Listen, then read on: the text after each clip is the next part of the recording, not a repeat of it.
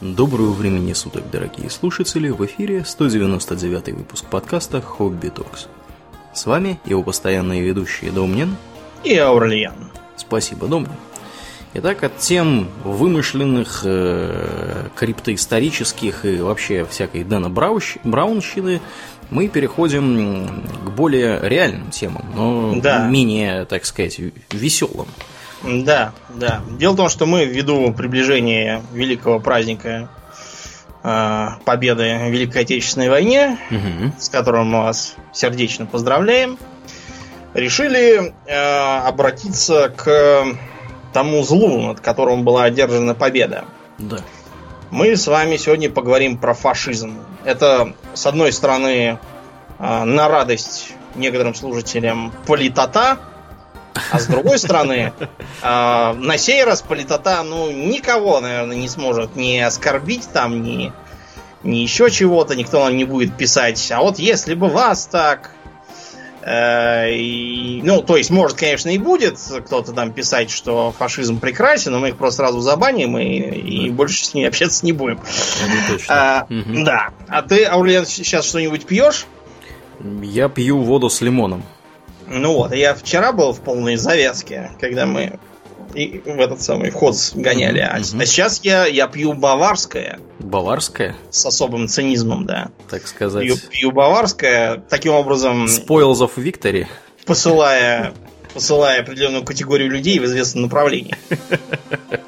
Вот вот, которые любят там. А вот если бы там проиграли, сейчас бы пили баварское. Я не могу понять, кто им не дает пить баварское. Иди и пей или баварское. Ну, то есть, может быть, конечно, что за рассуждениями о прекрасности фашизма у них нет времени зарабатывать деньги, поэтому ничего, кроме как охота крепкая, они не могут выпить, но не это уже да. какие-то личные проблемы, а вовсе не да. ну, страны. К несчастью, те, кто так утверждают, они плохо знают, э, какие планы были у этих товарищей. Вот. Да. И, э, да. В общем-то, велика вероятность, что не то, что пить баварское, даже существовать бы не существовали эти люди. Ну как, почему не могли? Могли бы существовать, например, в виде там, абажура для лампы, там такого, или там чьих-нибудь перчаток там кожи. Ты знаешь, что мужская кожа хорошо подходит для перчаток, там, для всяких там. Да ладно.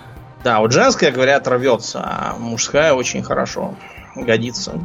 Да, Или там да. в качестве переплета там для книг про, про то, как Неужели, неужели они до такого докатились, Домнин? Ну, вообще-то переплеты из человеческой кожи, они были довольно давно, еще с средних веков, и до сих пор в музеях можно посмотреть на такие книжки. Да. Ну ладно, давай перейдем давай, к да, делу. К делу. К делу. Итак, что такое фашизм, это вопрос не праздный, потому что обычно, когда кого-то ругают фашистом, это означает, что этот кто-то там э, исповедует какие-нибудь взгляды типа того, что я не знаю, не следует впускать в страну полтора миллиона неопознанных персонажей, черт знает откуда, и потом удивляться, что они там стали что-то сжигать, нападать, взрывать. Стоит такое сказать, тут же зарут фашист. А что фашист, чего, почему фашист, не говорят. А что вообще слово за фашист такое? Может они, я не знаю, фашины любят да нет. кидать. Нет, фашизм вообще слово появилось от э, латинского, я так понимаю, фасцио, которое да. представляло собой пучок, э, какую вот такую вот связку э, Прутьев, да. Прутьев, да. И вообще говоря, это было таким вот символом, так сказать, власти. Эти вот Пруссия носили, я так понимаю, какие-то помощники. Ликторы. А, Это ликторы, ликторы да, да, то да. есть так, нечто вроде среднее между такими приставами и телохранителями для высших римских магистратов, которые угу. могли по приказу магистратов вломить этими прутьями по первое число кому-нибудь. Да, да. То есть это как бы такое воспитательно, э, я не знаю, карательного характера э, орудие. Да. Плюс еще во время во времена гражданских там всяких восстаний и неповиновений в эти э, фасции, я так понимаю, еще какие-то топоры. Топорик, да. да вставляли, чтобы... Ну, вот, чтобы, так сказать, отбиваться от наседающих. Э, ну и кроме того, это был, был такой символ того, что на этот раз будем не просто бить, а бить насмерть, пока не утихомиритесь. Да, ну вот, кстати, Федеральная служба судебных приставов, если да, кто-то не в курсе, такими... на, на своей эмблеме, собственно, имеет эти самые фасции. Вот, если вы ее загуглите где-нибудь в интернетах, вот увидите, что там двухглавый орел держит в одной руке какой-то там рулон бумаги, вот, скрепленный печатью, а во второй лапе он держит вот как раз такую вот фас фасцию с топориком даже. О, кстати, службы безпеки Украины тоже, тоже фасция есть Да. на гербе. О. Ну, в общем, да, Тоже. это достаточно такой расхожий да. символ. Это, примерно, знаете, как вот э, с м, Сионом, да? Вот здесь сейчас там, скажем, про Сион, там сразу евреи, там сионисты, Мгм. Израиль. А если вы включите, послушаете царский гимн Боже, царя храни, то вы обнаружите, что там говорится «Коль славен наш Господь в Сионе». То есть э, никакого отношения на самом деле не имеет, это просто такой популярный авраамический символ Н- напрямую к евреям не относящийся. все это усугубляется еще и тем, что фашизм, он довольно разный. Разный потому, что он мимикрирует. Мимикрирует под всякое. Смотря что в данный исторический период, в данной э, стране в моде и актуально. Но в целом, вот опять Умберто Эко нам приходит на помощь из гроба. Мгм. Э, многогранный был мужик. Вот, он э, вычленил 14 типичных признаков для фашистских и парафашистских режимов. Во-первых, это традиционализм и консерватизм, вытекающий из него, во-вторых, э, антимодернизм, такой отрицание материализма в определенном ключе. Из этого вытекают все вот эти вот бредни про каких-то там арийцев, шмарийцев, каких-то там древних германцев. Ну да, да, да. Вообще вот эти все товарищи, они склонны искать у себя славных предков, их наследие. Вот, а то, что вокруг все у них выглядит не так, как хотелось бы, они стараются объяснить тем, что Враги. враги вокруг, да, Вредят. вредят и наследие предков загубляют, и, в общем, полный творится какой-то кошмар вокруг. Вот, а предки были ого-го, да. В-третьих, это антиинтеллектуализм. Конечно. Зачем, Если вы- зачем думать, да. вот. Да, думаю, излишне думать, там, облысеешь, станешь вон как Ленин какой-нибудь. Надо действовать, надо, так сказать, рваться вперед, так сказать. Если запутался в жизненных тяготах, то э, мускулы вырвут тебя из них. Мгм. А, если помнишь, в Трудно быть богом, там один из серых штурмовиков говорил, что всегда бил попов, грамотеев и мастеровщину.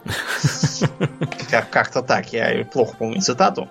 А, В-четвертых, это э, такое, опять же, ир- иррациональная э, вера и отрицание скептицизма. Всякие сомнения, они считаются за признак слабости, так сказать, heresy grows from idleness так далее. В-пятых, это вытекающая из-за всего ксенофобия, вплоть до расизма и объяснение всего кознями каких-то злодеев, которые там веками ненавидят, вредят, разлагают, Мгм.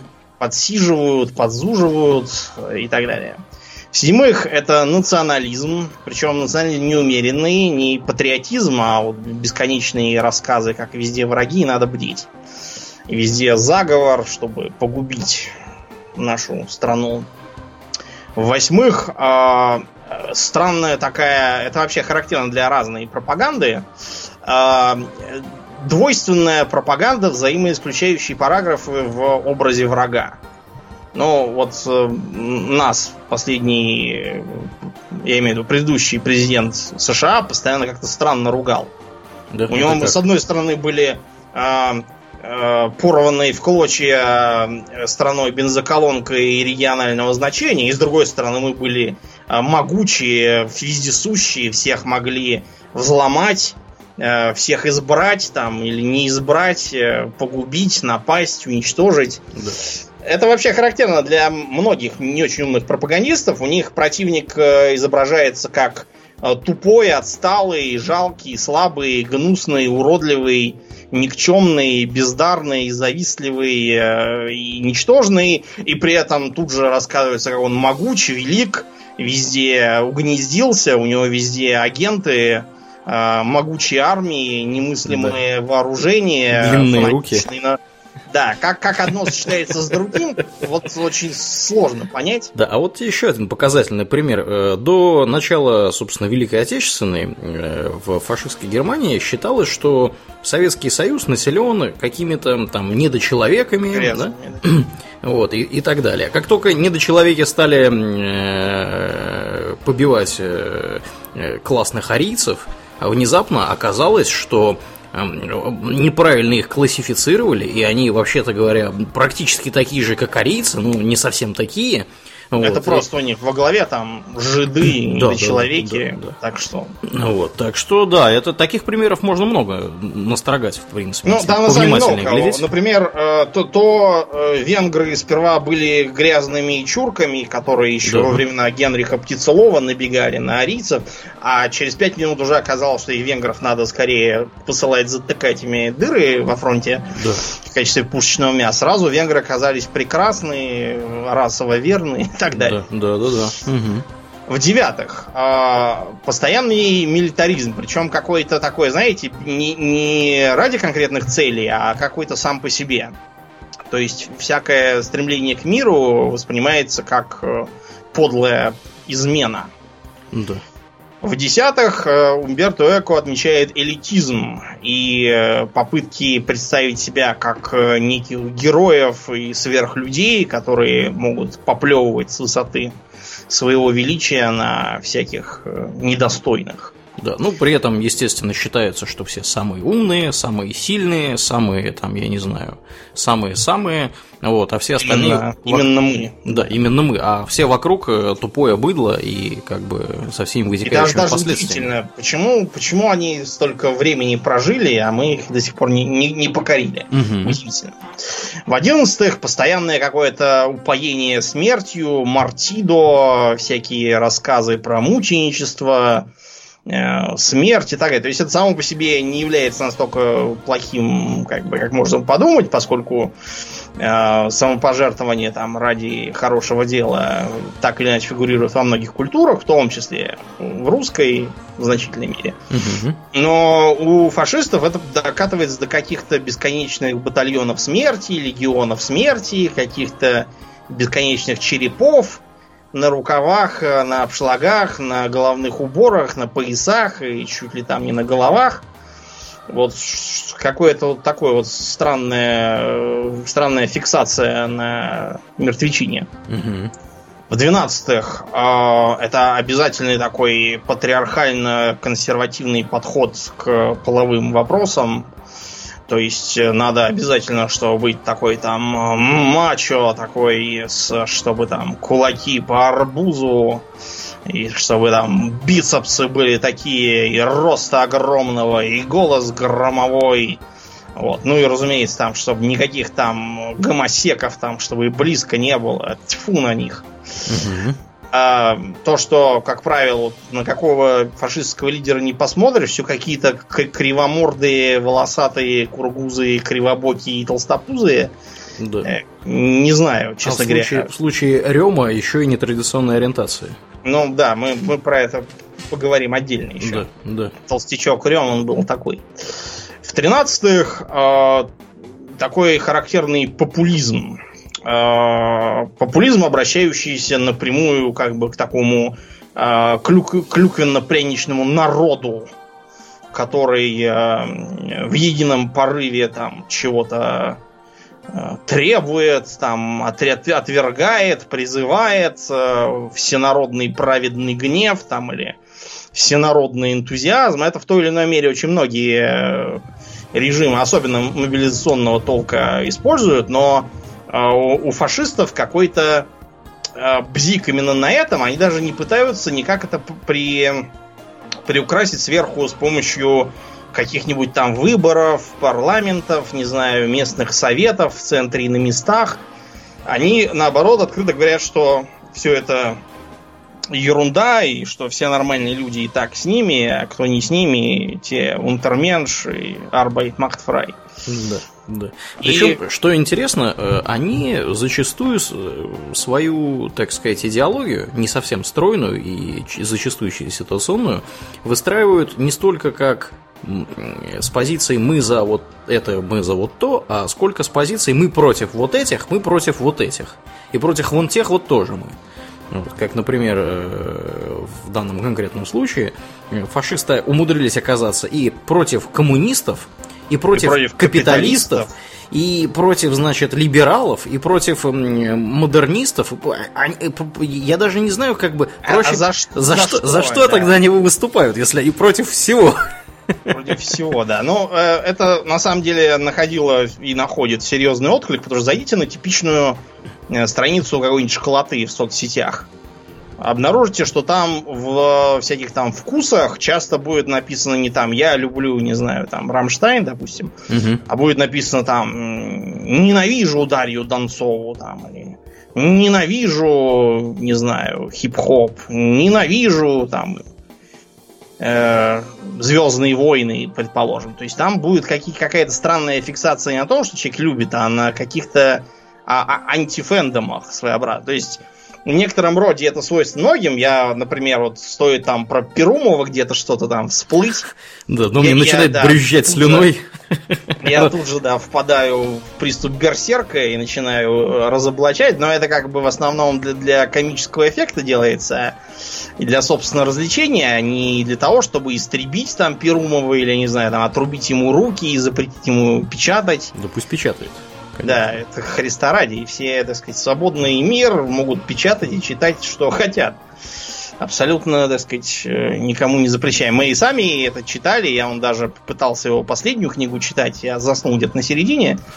Правда, я не знаю, буду ли я ее дочитывать или нет. Потому что первая была как-то, с одной стороны, повеселее, с другой ну, неважно. В общем, вы поняли. То есть тут как какой-то у, этих э, фиксация на ненависти, и непонятно, что они предлагают, собственно. Да, то есть они гораздо отрицать, но не гораздо предложить что-то, так сказать, конструктивное при этом. За то, что они гораздо предложить, и это последний пункт из предложенных Умберто Эко, это какие-то странные новые слова.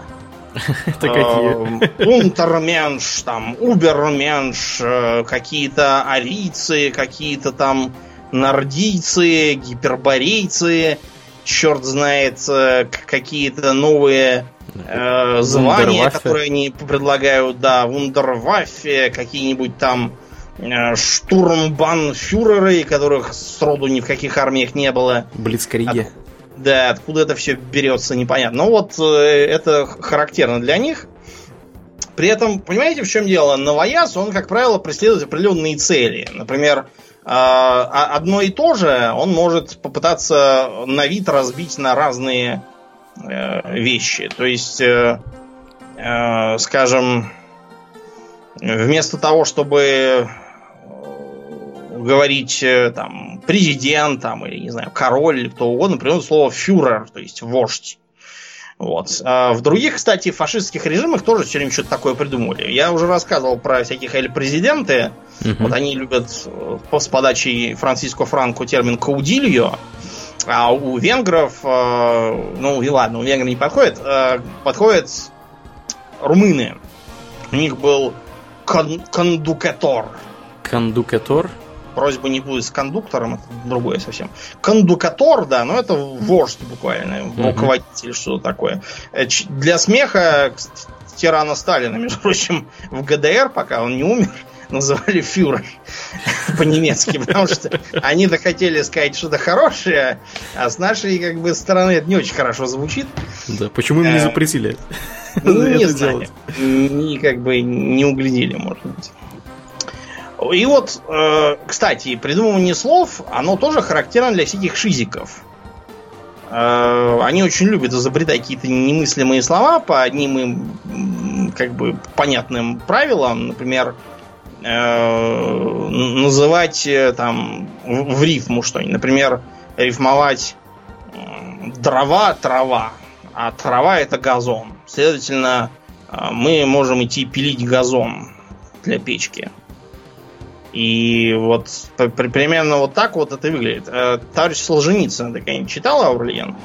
Читал, было дело. Товарищ да. Солженицына, у него тоже манера какие-то употреблять слова, там, набекренить, сплотка, э, вот, что в сочетании с постоянным полетом фантазии про какие-то там 40 миллионов посаженных в лагеря непонятно кем, э, вот оно тоже навевает на некоторые мысли касательно его здоровья.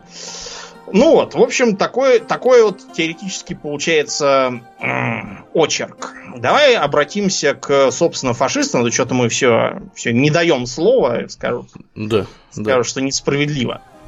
Э, доктрина фашизма гражданина Муссолини сообщает нам.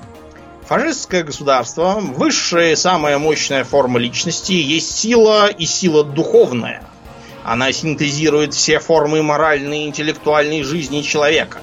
Поэтому государство невозможно ограничить задачами порядка и охраны, как этого хотел либерализм. Прежде всего, фашизм не верит в возможности пользу постоянного мира, поскольку, в общем, дело касается будущего развития человечества и оставляются в стороне соображения текущей политики. Только война напрягает до высшей степени все человеческие силы и налагает печать благородства на народы, имеющие смелость предпринять таковую. Все другие испытания являются второстепенными, так как не ставят человека перед самим собой в выборе жизни или смерти. Поэтому доктрина, исходящая из предпосылки мира, чужда фашизму. Также чужды фашизму все интернациональные организации общественного характера, хотя они ради выгоды при определенных политических положениях могут быть приняты. Имеется в виду что-нибудь типа ООН, там, Лиги наций, всяких там красных крестов. Угу. Фашизм – концепция религиозная. В ней человек рассматривается в его имманентном отношении к высшему закону, к объективной воле, которая превышает отдельного индивида, делая его сознательным участником духовного общения – Фашистская концепция государства антииндивидуалистична. Фашизм признает индивида, поскольку он совпадает с государством, представляющим универсальное сознание и волю человека в его историческом существовании. Фашизм утверждает государство как истинную реальность индивида. Вне государства нет индивида, нет и групп, политических партий, обществ, профсоюзов, классов – Подобное понимание жизни приводит фашизм к решительному отрицанию доктрины, составляющей основу так называемого научного социализма Маркса. Отринув исторический материализм, согласно которому люди представляются только статистами истории, появляющимися и скрывающимися на поверхности жизни, между тем, как внутри движутся и работают направляющие силы, фашизм отрицает постоянную и неизбежную классовую борьбу. Ну, в общем, из этого можно сделать уже тот вывод, что гражданин Муссолини был большой любитель трепать языком. Угу. Вот, все как какими-то цветистыми пышными фразами, где то же самое, можно сказать, в четыре раза короче. Наверное. Пудрить мозги публики, которые его слушают. Да, ну, да, ну, ну, как вы услышали, они как бы против социализма, вот уже да. и в этой речи совершенно однозначно. А вот часть, которая про то, что война является высшим, э, значит, э, делом, сказать, делом да, любого, любого общества, это идеи, которые пролезли э, от, э, как ни странно, родственников Дарвина. Дело в том, что был там у него какой-то кузен, что ли, двоюродный или еще кто-то, который придумал э, идею так называемую социального дарвинизма, угу. которая заключается в том, что вот есть как бы теория эволюции, да, и вот зверушки, значит, которые э, там едят, сильные едят слабых, вот, и все эволюционируют, все приспосабливаются, кто, значит, сильный, тут молодец. Вот, вот эти вот идеи из области биологии и эволюции, э, они очень такие вот своеобразные граждане решили применить и в человеческом обществе. И вот этот вот социальный дарвинизм, он заключается в том, что, значит, кто сильный, тот и молодец. Вот, у кого там большие кулаки, кто громче всех орет, вот, э, кто там еще что-нибудь такое отчебучивает, тот э, и должен быть, так сказать, у руля, у кормушки и всем заправлять. Вот, а остальные пусть его слушают и всякое такое. Вот, идеи эти были очень популярны. И, в общем-то... Ну да. да, дело просто в том, что это вот начало 20 века, оно, как мы уже рассказывали, стало таки, такой зарей научного мировоззрения, но вы же понимаете, что если дать дураку Богу молиться, он же и лоб разобьет, и все такое. А, поэтому многие люди как-то странно стали эту науку трактовать и породили такие, скажем так, учения, как Евгенику, угу. вот, и научную расовую теорию, в кавычках. О, да, очень, очень научную, надо да. сказать. Дело все в том, что э, они мыслили людей вот как там породы коров там всяких улучшают, там ослабляют, то да все. Те, кто занимается разведением собак, они знают, что э, уже давно разделили, скажем, выставочные овчарки немецкие и служебные овчарки немецкие. Это потому, что по каким-то загадочным причинам для, на выставках очень котируется, что были Э, короткие задние лапы, у них была какая-то такая покатая вниз спина, что-то там еще. Короче, несчастные больные мутанты получаются в итоге непригодные никакой работе. А служебники, они уже давно плюнули на все это дело и занимаются, так сказать, тем, что утилитарно и полезно. Для чего, собственно, селекция это и производилась mm-hmm. изначально. Ну вот, они таким образом хотели э, людей разводить, улучшать их породу и так далее. При этом э, вот мы тут в очередной раз наталкиваемся на то, что никакой Гитлер ничего не придумал. И фашисты, как таковые, тоже ничего нового не изобретали никогда. Про милитаризм, я думаю, всем понятно, это так всю жизнь было. Просто уже как бы был 20 век, и можно было бы немножко поумнеть за 4000 лет постоянного истребления, непонятно ради чего. Ну вот, а Евгеникой занимались во многих странах. Вот, например, немецкий плакат 36 года. На нем, значит, стоит немецкая семья, такой, повсюду полуголый по пояс такой брутальный немец, какой-то Э, белобрысой челкой. Его жена обязательно полголовы ниже мужа, потому что так надо. С ребенком на руках. И э, плакат объясняет, какие еще страны занимаются евгеникой. Принудительной стерилизацией э, дегенератов и уродов. Например, тут можно видеть США, всю Скандинавию, Британию, Швейцарию, вот тут Япония, Эм, Латвия, я вижу, тоже тут очень плохое качество скана, непонятно. Ну, в общем, достаточно уже, я думаю, Британии и США. Не так заметно. Э, в США, например, вот в Северной Каролине, если я ничего не путаю, там все, кто интеллектом был ниже 70 очков, да, по IQ, тех всех принудительно надо было стерилизовать. Угу. На законодательном есть, уровне у них это да, было. Да, на законодательном уровне. Э, в основном под это подпадали всякие негры, индейцы и прочие, потому что они обычно не понимали, о чем идет речь. Совершенно были малообразованными, из-за mm-hmm. этого ляпали не в попад на тестах, так что там можно было очень легко отправиться на стерилизацию, непонятно почему. Эпилептиков, э, вот, глухих, например, там, или слепых, тех, кто был признан психически больным, тоже внезапно оказывался. Э, вот. И это все производилось вплоть э, до 60-х годов. Да уже, что до 60-х. В Швеции до 76 -го года да. Э, была программа принудительной стерилизации неполноценных. То есть вот таких вот как раз товарищей, у которых там низкий IQ, которые алканавты, наркоманы и прочие социально неблагополучные граждане, их стерилизовали. Ну, вот. Потом, правда, переиграли все это. Да. Ну, тем не вот, менее. Вот, например, в США был такой президент Келвин Кулидж в 20-е годы. Вот он заявлял, что Америка должна оставаться американской.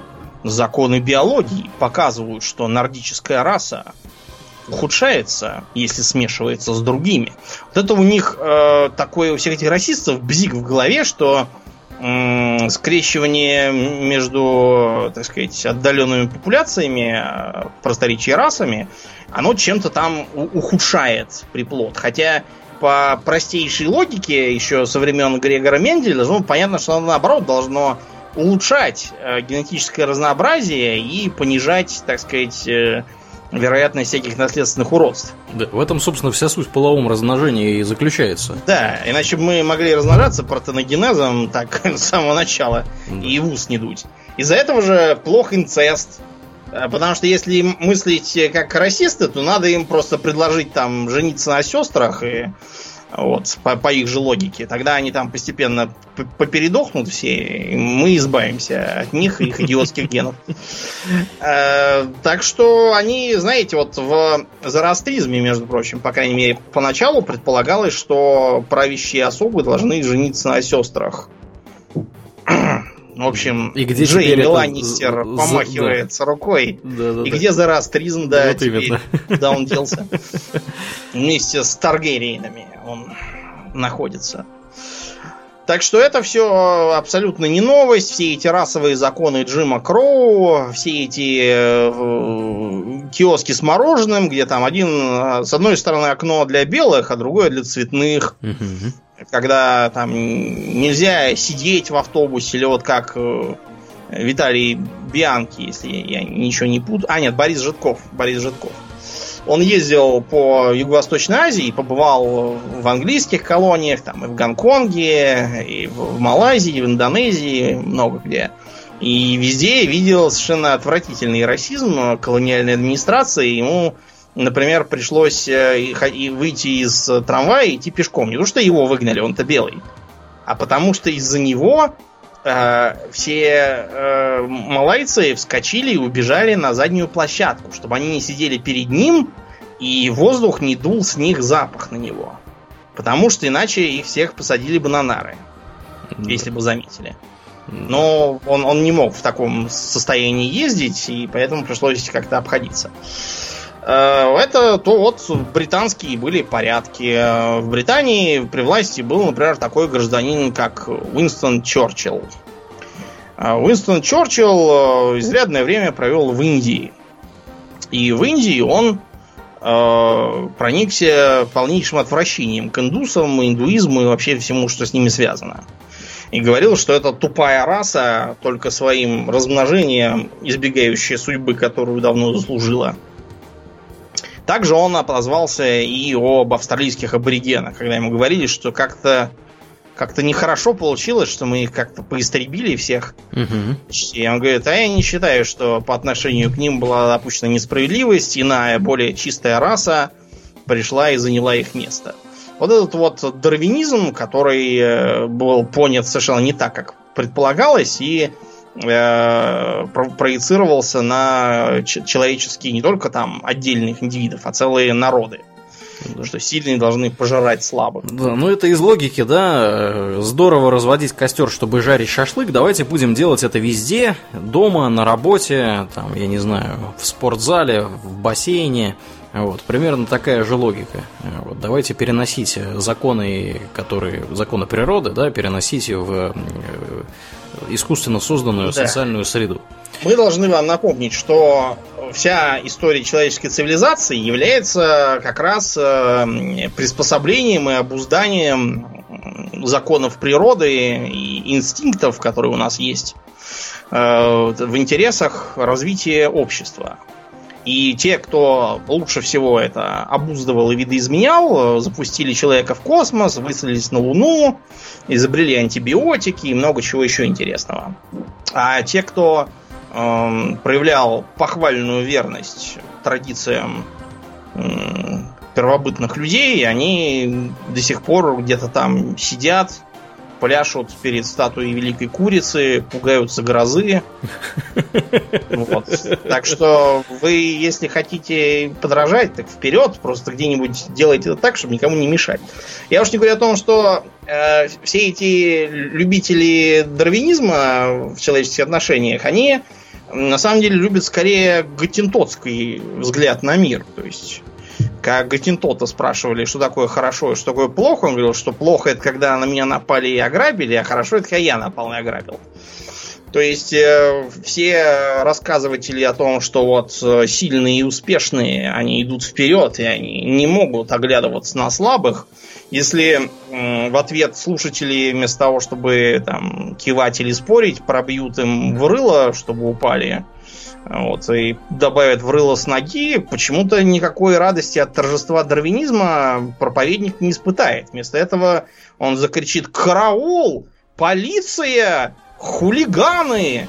Зрение лишают. Весь, да, дарвинизм куда-то сразу испарится, чтобы проявиться, когда он снова обогреется, осмелеет и решит, что ему ничего не угрожает. Ну ладно, бог с ним, с Евгеникой, с дарвинизмом. Давай поговорим немножко про э, расизм, антисемитизм и прочие приятности. Да. Про расовые гигиены вот, и прочие приятные изобретения, в кавычках приятные. Вот, э, как бы дело здесь вот в чем. Э, принято было, опять же, считать до недавних времен, а в некоторых странах до сих пор принято так считать, что люди сильно отличаются по своим умственным характеристикам, по своим э, характеристикам, так сказать, вот, коммуникативным и вообще по характеру, в зависимости от того, откуда они происходят родом и какой у них, так сказать, цвет кожи, э, глаз и прочее. Если они сильно от нас отличаются внешне, значит они обязательно какие-нибудь тупорылые, Э, неумехи, и вообще с ними не стоит иметь дело никакого. Ну, то есть, теоретически, может быть, не обязательно так, но, понимаете, мы ведь прекрасные, умные, Э, гениальные, талантливые, да. успешные. Сами себе нравимся. Следовательно, те, кто у нас не похож, они отвратительные, тупые, дегенеративные, ленивые, бездарные, завистливые и все такое. Да. Ну, как бы как? сегодня у нас не вызывает вопросов, что если мы возьмем абсолютно любого человека из абсолютно любой э, точки нашей планеты, будем его воспитывать э, как умного, приятного гражданина – вот, он в итоге вырастет умным, приятным гражданином. То есть по ну, то есть, как, воспитанию... Бывает, бывает, что просто человек порождается туповатым, такое случается, но это не от расы зависит, а скорее от э, того, хорошо ли кушала мама с детства, там, и все ее предки, и папа. Да. Потому что если питаться травой и кукурузой, то, то тупизна некоторая, она будет распространенной. Просто потому что мозги на одной на одном растительном корме как бы не отрастишь. Мозг требует питания. Ну, это для... тоже, тоже, Домнин, неправильная точка зрения, на самом деле. Тоже. Да, это устаревшие взгляды. Э, здесь ситуация какая? То, что, то, то каким, какими мы становимся, процентов на 20 зависит от того э, генетического наследия, которое дали нам родители. Но я на 20 только и говорил, да, я же не да. утверждал. На 80% это зависит от воспитания, от образа жизни, от среды. Соответственно, да. если мы этого человека, которого случайного да, взяли из любой точки планеты, будем воспитывать и обеспечивать ему благоприятную среду жизни, он вырастет приятным, хорошим человеком, э, умным, работящим и так далее. То есть это а вопрос а если воспитания. Мы его передадим э, в среду, где любят сидеть в подъезде и мочиться в лифте, да. то да. как бы если вокруг вас авторитетно несут со стройки каждый гвоздь, императивно рисуют на стенах, вот, то у вас тоже будут примерно такие же установки. Да, ну и как бы не будем забывать о замечательных историях, ну, в кавычках, опять же, замечательных, когда находили детей, воспитанных там волками, обезьянами да. и прочими Почему-то животными. какими там, какими бы там англичанами их родители не были, а почему-то получался не Тарзан, а скачущий и угукающий дебил. Да, который вообще до конца жизни потом, в принципе, был неисправим. Он вел себя как животные, которые его вырастили. Да. Вот, и как бы такие случаи реально были. Особенно в Индии почему-то такое часто случается. Я не знаю почему. Видимо, ну, там потому джунгли. что детей много, джунглей тоже, за всеми не уследишь, какие-то там убежали. Да. А, ну их новых заведем. Да, да. Ну вот в начале 20 века, ну и, собственно, до этого было принято вполне себе в порядке вещей считать, что, например, чернокожие люди э, глупее, чем белые, там, азиаты глупее. Вот, кто у нас еще? Евреи там тоже какие-нибудь нехорошие по каким-либо причинам. Причем с евреями история получилась интересная в том плане, что если э, до начала 20 века они в Европе преследовались в основном по религиозному принципу, признаку, э, то есть как бы... Э, Пьют кровь христианских да, младенцев, да, ибо этого требует иудаизм, который внезапно к крови относится как к нечистой, они даже мясо с кровью не едят. Да. Но, Но это не проблема для тех, кто любит утверждать не, не разное. Абсолютно, угу. да. Вот, то в 20 веке произошла интересная метаморфоза метаморфоза, и евреи из э, религиозной ненависти да, к евреям, э, эта ненависть превратилась в ненависть по внешнему признаку и по происхождению. То есть, как бы они выглядят кудрявые, у них носы какие-то странные, Вот, и как глаза бы они... грустные. Глаза грустные, да, по понятным причинам. Вот, выглядят не, таки, не так, как мы, соответственно, они как бы хуже нас. Вот. Да. Ну, ну, Я поск... тебе объясню, угу. почему сместился фокус, потому что сама вся религиозность сильно изменилась, и как ненавистников евреев она перестала так сильно занимать, так и сами евреи перестали так массово наряжаться в гард лештраймл угу. и зачесывать пейсы и все такое, а стали в основном вести обычный образ жизни. Да, ну и кроме того, да, кроме того, что делать с как ненавидеть евреев, если они внезапно перешли в христианство? Да, думаю, ну, вот, они же как, как бы, они же все равно внутри, внутри евреи, да. так что... Да, в общем, и вот как-то вот так пошло-поехало, собственно, от религиозной ненависти перешли к ненависти по другим причинам. Ну, как бы, не нравятся нам эти люди, мы найдем за что их ненавидеть. Вот. Ну и понятно, что если евреи там занимаются какими-нибудь успешными делами, да, там да, с золотом работают. Угу, угу. Типично достаточно посмотреть на типичные еврейские да. фамилии. Например, да. Кузнецов и бесконечные Шмидты. Да. И, и вот это потому, что много действительно ремесленников Кузнецов. Всякие там э, банкиры Ротшильды тоже из той же оперы, mm-hmm. разные булочники и тому подобное. Всего этого среди евреев полно по разным причинам, в том числе потому, что, скажем, э, мясник у евреев должен быть свой, потому что питаться тем, что некошерного мясника они не будут. Ну, в общем, вы поняли. Так это постепенно самообеспечение вылилось в то, что они во многих отраслях были представлены. Mm-hmm. А надо вам сказать, что социальная база фашизма, она почти всегда включает в себя довольно большой процент мелкобуржуазного элемента.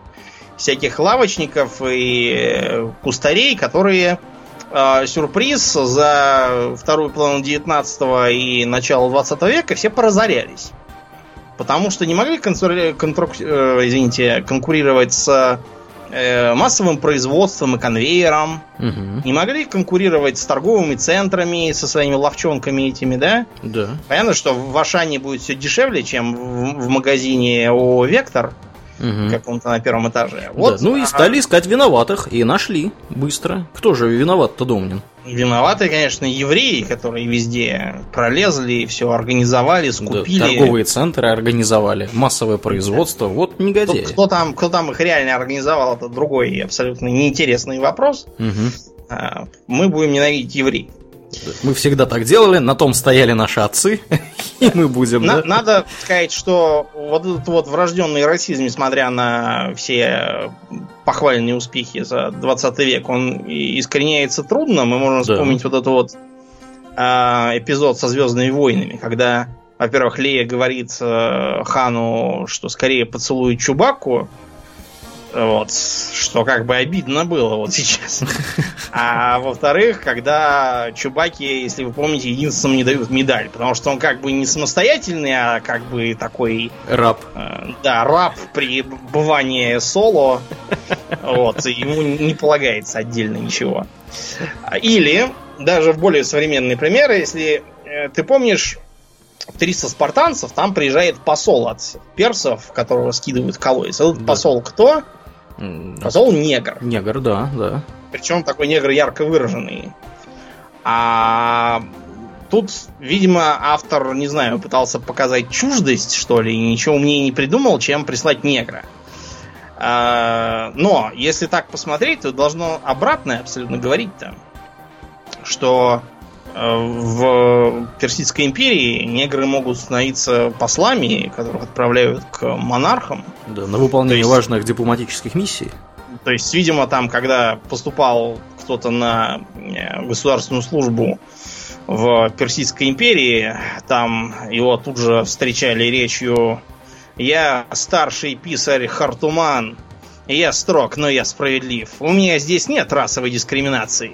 Мне плевать на сирийцев, на жидов, на греков и на эфиопов. Вы все здесь одинаково никчемны. Ну или как-то может быть так, не знаю. Да. Такой, такой какой-то вот въевшийся действительно есть момент. Но они же не только вот там ненавидим евреев, да, они выдумали целые теории, которые доказывали, что вот есть некий э, арийский тип, угу. который чего-то там, не знаю, Почему вот арийский? Вообще, вообще, кто такие арийцы, Аурлиен? Арийцы – это э, народность, которая, вообще говоря, обитала в районе Индии по нашим, я так понимаю, современным Ну да, это север, североиндийцы, которые завоевали драви, дравидийские народы, жившие и живущие до сих пор угу. на юге Индии. Вот. И как бы поэтому доминирующие в Индии, на севере и в Пакистане. Да, собственно, языковая семья, на которой мы все с вами разговариваем, она, ну, как бы, славянские языки принадлежат группе э, индоарийских языков. Это большая языковая такая семья. Считается, что люди эти обитали... Э, мы, конечно, тут два, два так сказать, разных вопроса как языки распространяются и как распространяются сами люди, которые носят эти языки, э, потому что, э, скажем, обитатели генетически отличающиеся люди могут разговаривать на языках э, других народов в результате mm-hmm. завоеваний, как, например, получилось в Болгарии.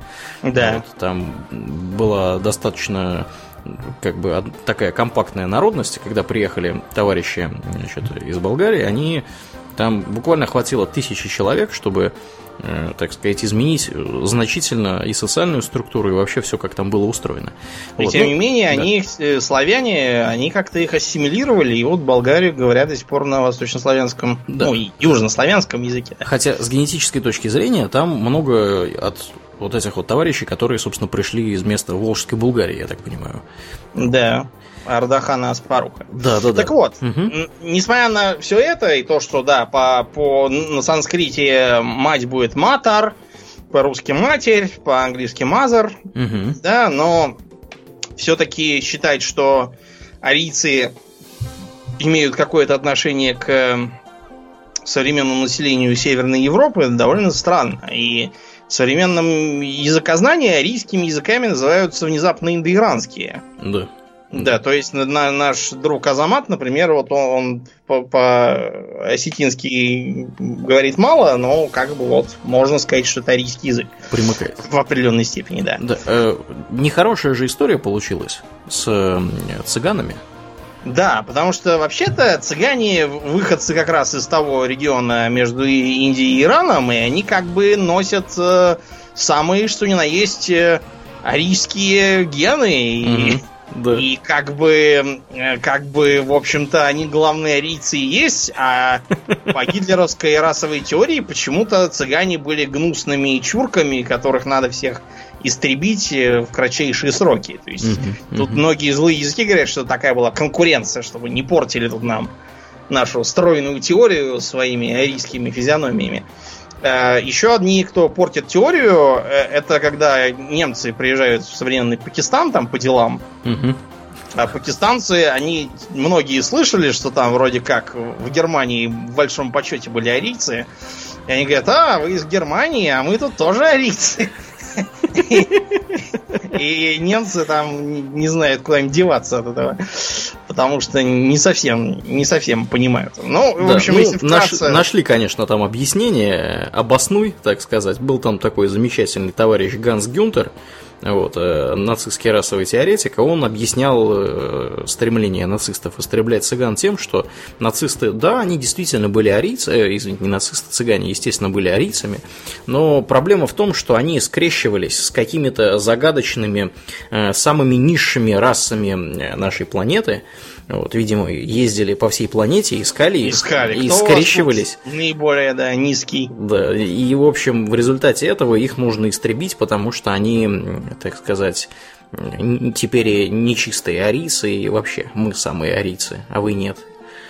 Для того, чтобы все это как-то суммировать для не особо одаренных умственно и не любящих такие длинные тексты людей, угу. был введен такой термин, как «унтерменш». Вообще-то, Унтерменш это не они придумали, они позаимствовали это внезапно у американцев, которых они презирали и считали за евреизированное общество. Да, за Унтерменшей. Да, у них, у них э, была такая книжечка э, «Бунт против цивилизации. Угроза недочеловека».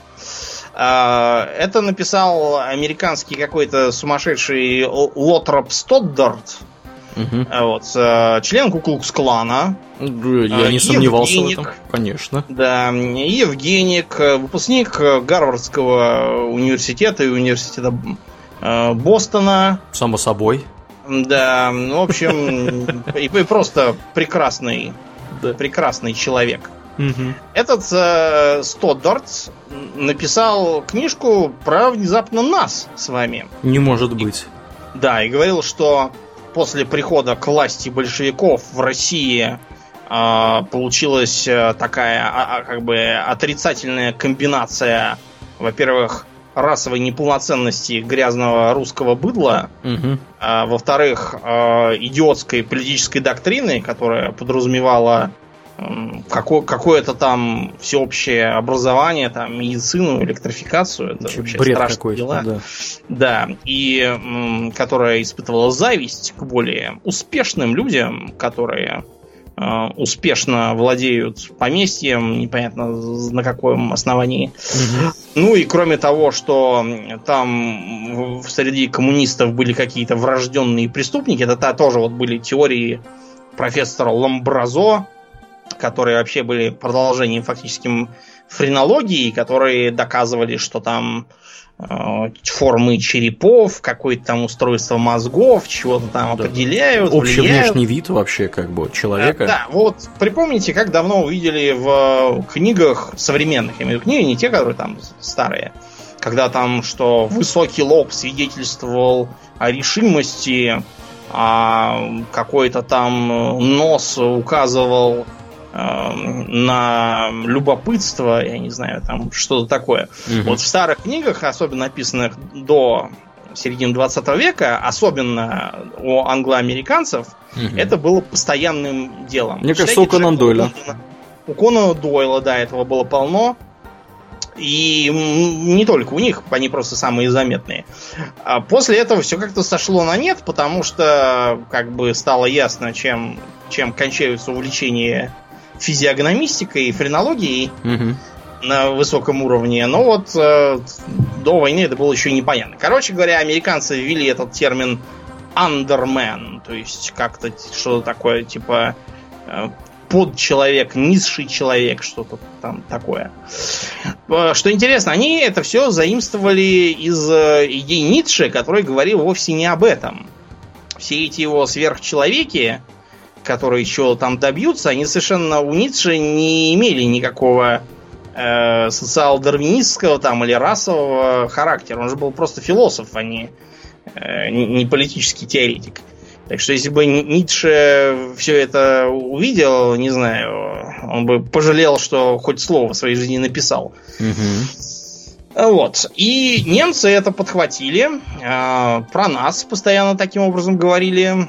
В речах использовали, периодически при этом у них э, список недочеловека как-то тасовался. Вот, например, когда Гиммлер говорил перед отправляющимися на восток нацистами, он говорил, что когда вы, друзья мои, сражаетесь на востоке, вы продолжаете ту же борьбу против того же недочеловечества, против тех же низших рас, которые когда-то выступали под именем гуннов, позднее, тысячу лет назад, во времена королей Генриха и Аттона, Генриха Птицелова, которого Генри Гиммлер считал, что типа он его предок духовный, он его реинкарнация.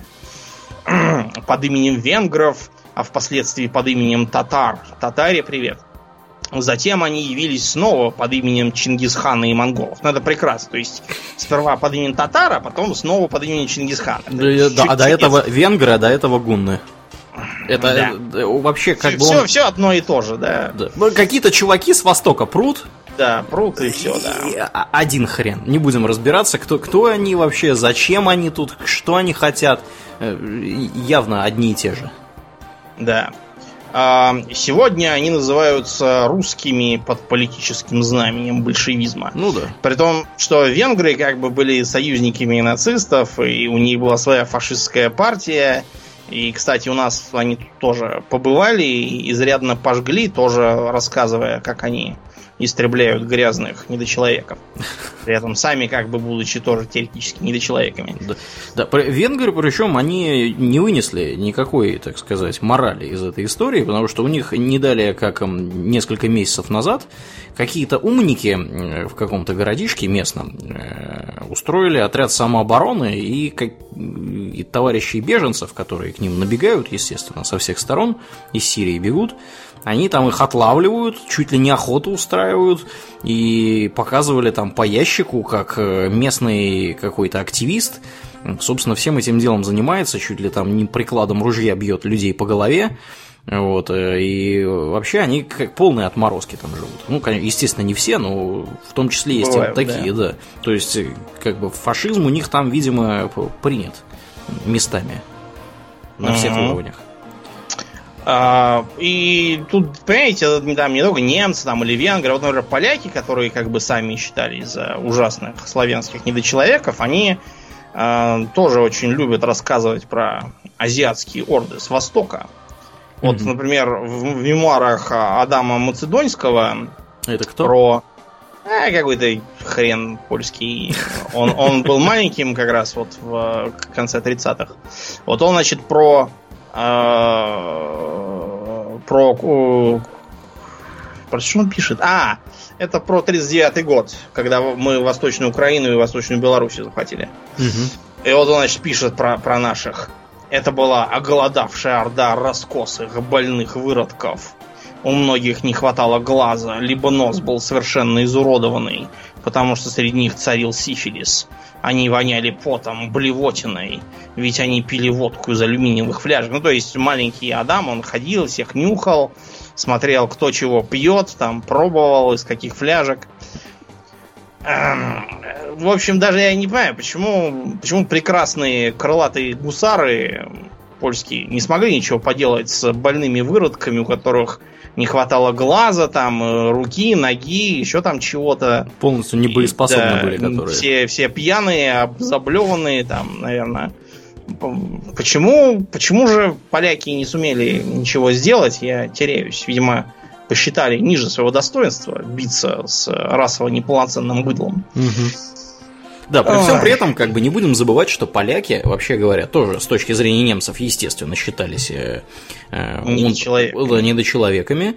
Э, Причем э, по ходу войны, после того, как советская армия перешла в наступление, недочеловеки внезапно оказались и практически все недочеловеки восточные, да, славянские, оказались вполне себе нормальными приличными людьми, да. которых, из которых можно собрать там, я не знаю, дивизию Всякие. Галичину или какую-нибудь еще. Галичина, да, да, рассказывать, да. как там присоединяйтесь к Европейскому фронту обороны против большевизму.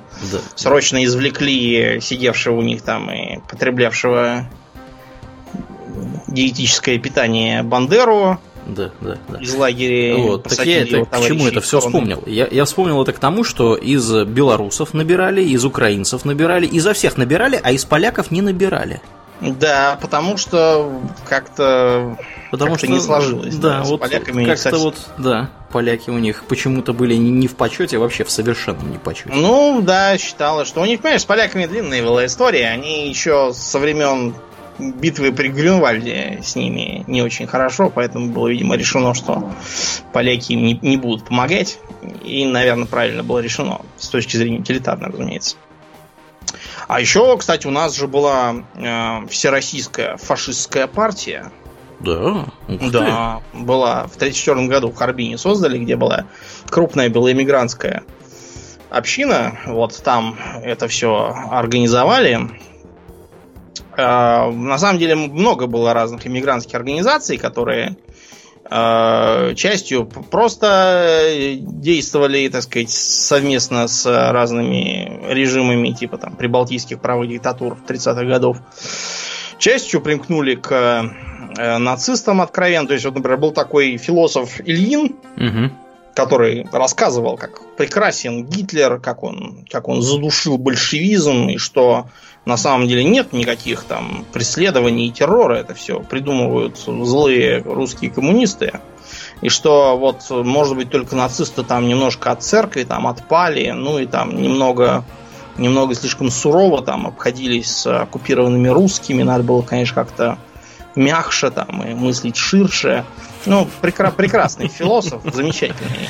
Да, все, ну, все, все правильно. Вы видите, как бы, к сожалению, значительная часть этих товарищей, да, и власовцы, которые там успели засветиться, они, вот эти вот белые иммигранты, они, к сожалению, примкнули к фашистам на почве фашистского антибольшевизма.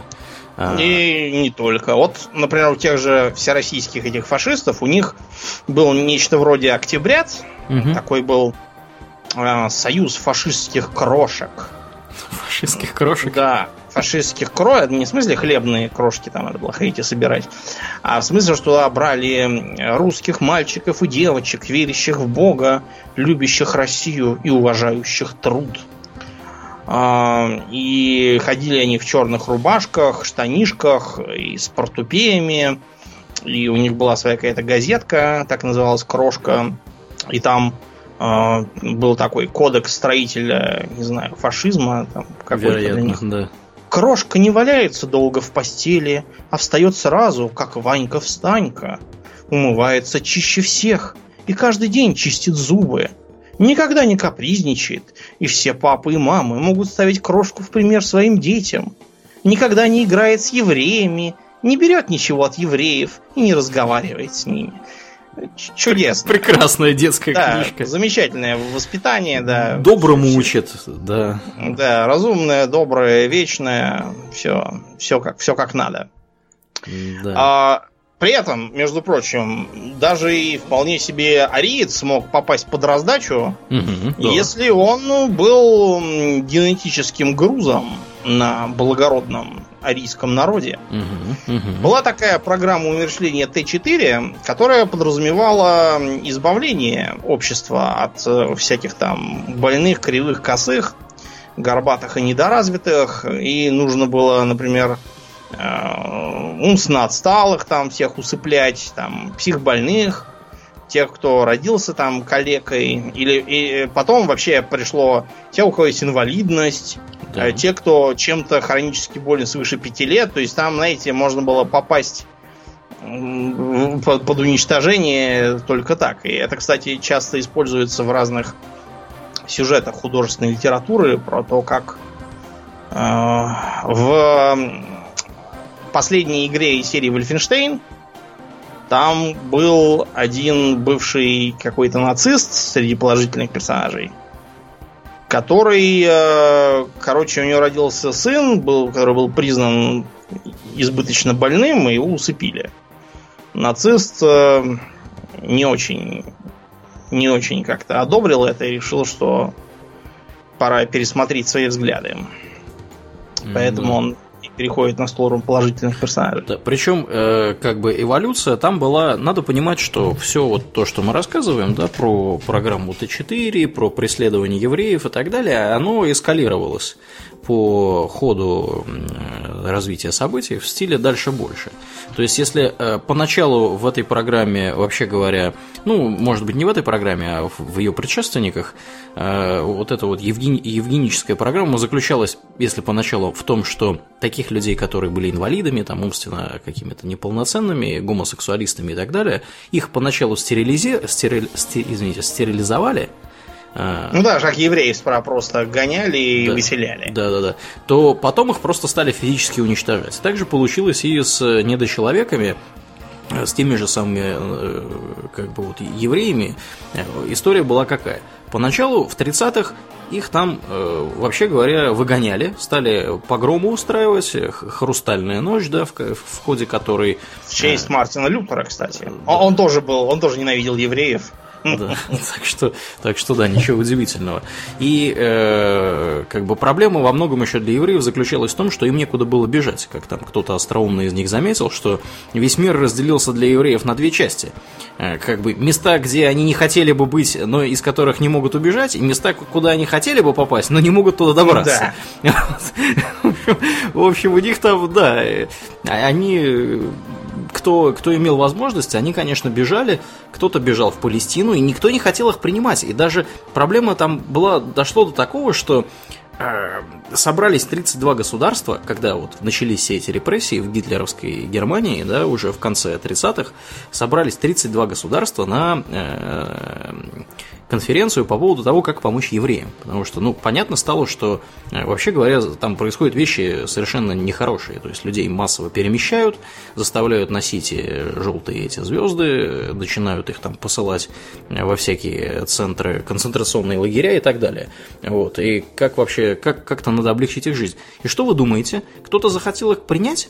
Да никто не захотел. Нет. Соединенные Штаты сказали, что, знаете... У нас и так много. Да, у нас своих полно. Великобритания сказала, вы знаете, как-то вот нам тоже не камильфо их э, принимать. Вот. Особенно в Палестину. Да, особенно в Палестину. На Палестину было выделено 75 тысяч э, человек на 5 лет. Вот. При всем при том, что как бы евреев было несколько миллионов э, в Германии. Вот, и, конечно, они, может быть, и рады были убежать в Палестину, но их просто туда не пускали. И мы уже в подкасте про государство Израиль и про войны Израиля рассказывали, как евреи туда перебирались и вообще там на нелегальном положении находились в этой британской Палестине. И единственной страной, которая сказала, вы знаете, как бы мы готовы принять евреев, вот, э, привозите их к нам, оказалась Доминиканская республика, Доминикана. Угу. Можете себе представить, страной государства вот, которая... Не то чтобы самая богатая. Да, далеко не самая богатая. Вот, и черти где находящиеся, как до него еще попасть, там вопрос.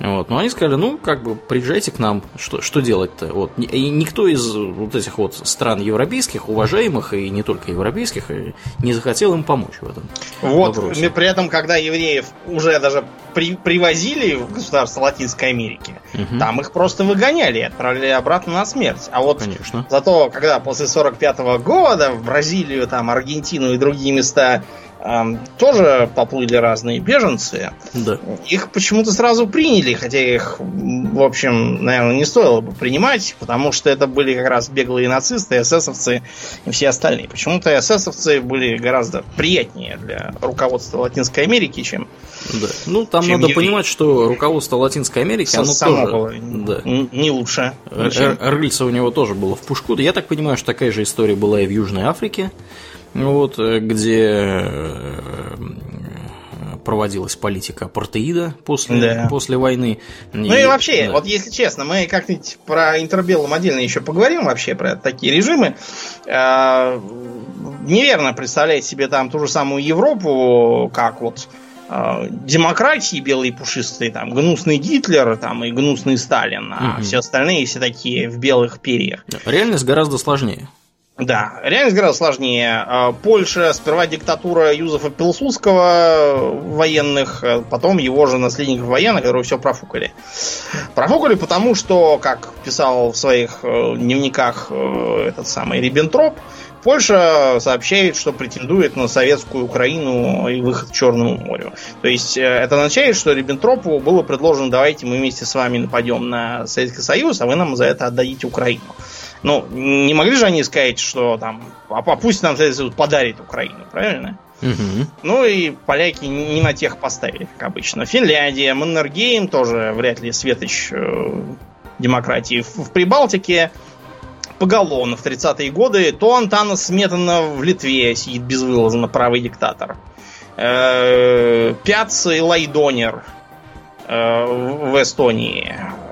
В Латвии господин Ульманец там, по-моему, еще раньше устроил переворот и тоже сидел. Ну и там всякие такие там, лагеря для лодырей, там сожжение э, книг там нехороших всяких, mm-hmm, вот это вот все. Mm-hmm. В лучших так традициях, что, да, да, соседей. прекрасная демократическая страна, да. замечательно вышла. Конечно. В Румынии Железный фронт, э, всякие маршалы Антонеску, в Греции генерал Метаксис и его диктатура. В э, Болгарии, во-первых, монархия с Борисом Третьим во главе, во-вторых, в премьерах то доктор Цанков, считающийся фашистом, то какой-то еще крендель, не помню, кто там уже был. Факт, что Борис Третьего потом отравили, потому что он был не слишком... Вот, и там, там кто-то, кто-то, я уже не помню, какие-то марионетки были. В Хорватии, в Венгрии... Да, в Хорватии Усташи. Усташи, да, с антиповеличем, с изобретением ножика сербосека, чтобы резать сербов э, в массовых масштабах, которые потом побежали по э, каналам католической церкви, потому что они были добрыми католиками Конечно. и все правильно сделали, истребляя грязных боснийских мусульман, да, и серо-сиротских христиан православных. В общем, там было все очень весело, и не надо придумывать как, как, какую-то якобы всепланетную демократию, как сегодня, и говорить, что это вот какой-то Гитлер случайно там вылез. Вообще, давай для завершения, чтобы это все было не, не так за все хорошее против всего плохого. Угу. А как, как вообще нацисты пришли к власти? Может быть, Гитлер какой-то переворот, напившись пивка, устроил. А, да, у них же был пивной путь, точно. Да. Там история была довольно забавная. Э, в каком это году-то было? В 23-м. В 23-м Да, в 23-м они в ноябре устроили пивной путь. Да. Нажравшись, видимо. В общем, собралось э, ни много ни мало 3000 человек примерно. В Мюнхене это все происходило. У них там был такой ресторан, пивной зал. Вот, и там у них, видимо, кружок Бюргер был... Брой, если не путаю ничего. Да, Бюргер Брой Келлер. Да. Келлер да. это, видимо, подвал, мне так кажется. Да. Шеллерен по-шведски. Селлер по-английски. Да, да. Селлер по-английски. В общем, собрались эти прекрасные люди, вот, кружок у них был по интересам, и допились они до того, что э, Адольф Гитлер вот, э, в без 15 9 вечера э, бросил пивную кружку на пол, вскочил на стол, выстрелил в потолок из пистолета и сказал «Это ограбление!» Вот, точнее не так, он сказал, национальная революция началась, э, всем оставаться на местах, потому что зал окружен людьми с пулеметами. Вот, сейчас мы все вместе соберемся, э, позовем э, ветерана Первой мировой войны э, Людендорфа, вот, и все вместе пойдем не злагать. Э, на Берлин. Да, на Берлин, значит, всех не изложим и так далее. Ну, все и... это дело, разумеется, в Мюнхене. Да, в Мюнхене это все. Столица Баварии. Да, да, то есть представьте, да, вот Бавария на крайнем юге, вот, да, и то есть там где довольно Берлин. далеко идти. Просто, ну, понимаете, Бавария такая очень консервативная земля, где вот действительно можно видеть этих вот в штанишках зелененьких да. с подтяжками кого-то на улицах. В общем, все эти товарищи вышли организованной колонной, ну там к ним вот эти с пулеметами примкнули, видимо, я так полагаю. Отправились они на э, центральную площадь, на Оденсплац. Одионсплац, извините.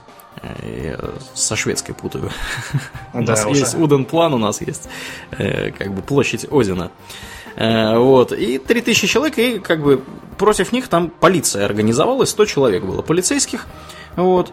Э, Гитлер, естественно, в популистской манере приказал полицейским сдаться и примкнуть к их благородному... К народу. Да, да, да.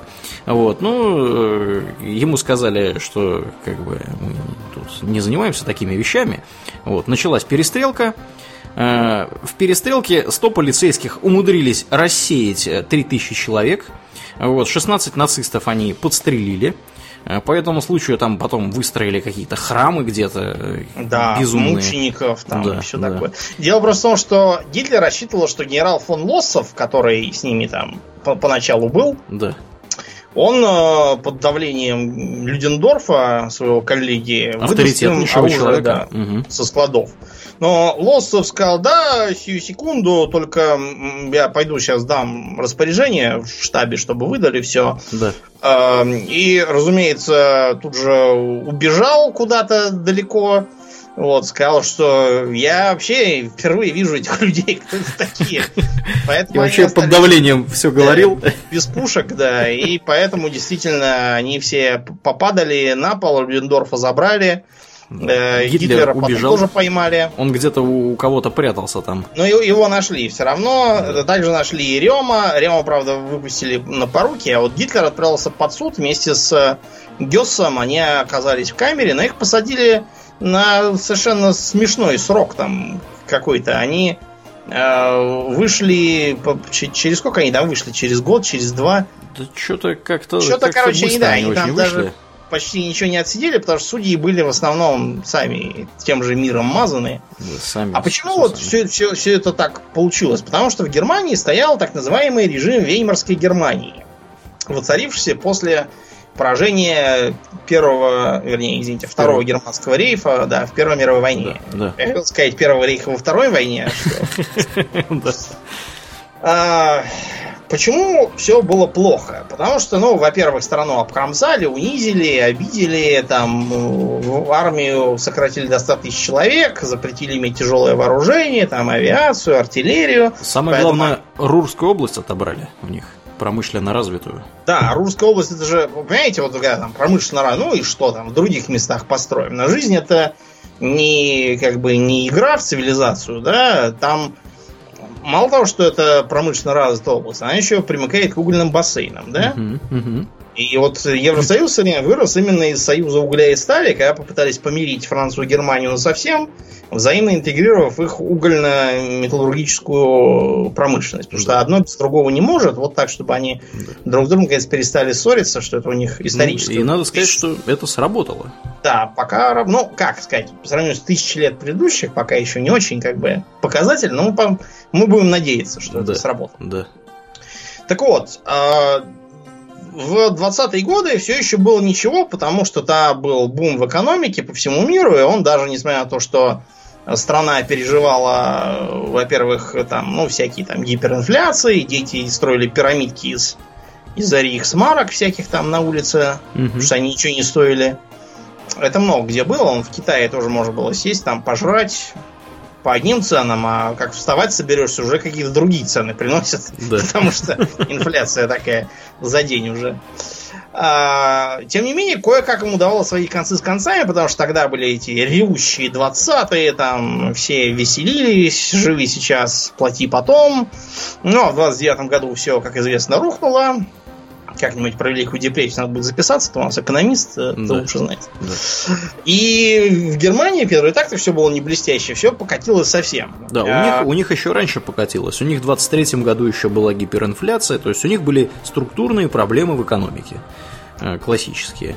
Да. Вот, э, да, ну и естественно, когда у вас э, структурные проблемы в экономике, гиперинфляция, денег нет, работы нет, промышленности нет, ничего нет, э, у вас куча населения не, не имеет средств к существованию, не потому может что они пришли работать. с войны, они не понимают, что им теперь делать, потому что уже прежняя жизнь куда-то делась, а да куда им теперь деваться непонятно. Плюс надо При понимать, этом... что, плюс надо понимать, что, во-первых, это Первая мировая, это первая война, где были массовые армии, то есть туда всех под гребенку загребали, вот, и э, там страшные вещи люди, которые уцелели в этой войне, видели, и более того, война это породила огромное число коллег, которые, в принципе, не могли работать и находились в подавленном состоянии. Когда у вас вот, вот, вот это вот все собирается вместе, у вас как бы огромные проблемы в государстве. И... Проблемы в государстве были даже хуже, чем ты думаешь. Потому mm-hmm. что помимо вот этих вот понятных современному человеку проблем, там были еще и, во-первых, э, какая-то непонятная недоделанность самой республики. В ней как бы оставалась старая еще имперская э, бюрократия, которая ничего нового делать не умела и не желала, и жила вот как будто вот до Первой мировой войны. Mm-hmm. Ну, было взять как бы неоткуда, потому что там было такое довольно сословное общество, всякие там графы-бароны, вот, и принцы фактически сидели на своих же местах. Сохранялось крупное помещичье землевладение, вот эти вот юнкеры. И особенно в, там, в Пруссии. Хотя Пруссия, между прочим, считалась там за мега-демократическую землю по тогдашним меркам. Армия была тоже состоящая все из каких-то фон баронов бесконечных. Была крайне правоориентированной и э, при этом партии, которые были как бы еще до войны сформированы, там и партийная культура была еще тогдашняя, угу. они никак не могли привыкнуть, что сейчас уже не кайзер Вильгельм, и правительство должно зависеть от парламента, а вовсе не от императора. И они просто, ну, категорически не желали ни с кем договариваться. Просто вот ни в какую. Не, не, видели никаких э, берегов в своем э, стремлении все грести под себя. Из-за этого их авторитет среди населения тоже был довольно слабым, и их воспринимали как вот как у нас в 90-е годы воспринимали партии в России в Думе всякие ЛДПР и прочие после первой эйфории. Когда стало ясно, что на лозунгах типа «Землю крестьянам, кресты землянам», «Каждой бабе по мужику», «Каждому мужику по бутылке водки», на них далеко не уедешь, и ничего этого не работает. Вот примерно такое же настроение было и у них. Из-за этого получалось, что э, годами э, не получалось сформировать нормальное правительство. Аурлиан, как у нас формируется правительство в парламентской системе? В парламентской системе правительство формируется в зависимости от того, кто в парламенте набрал больше мест.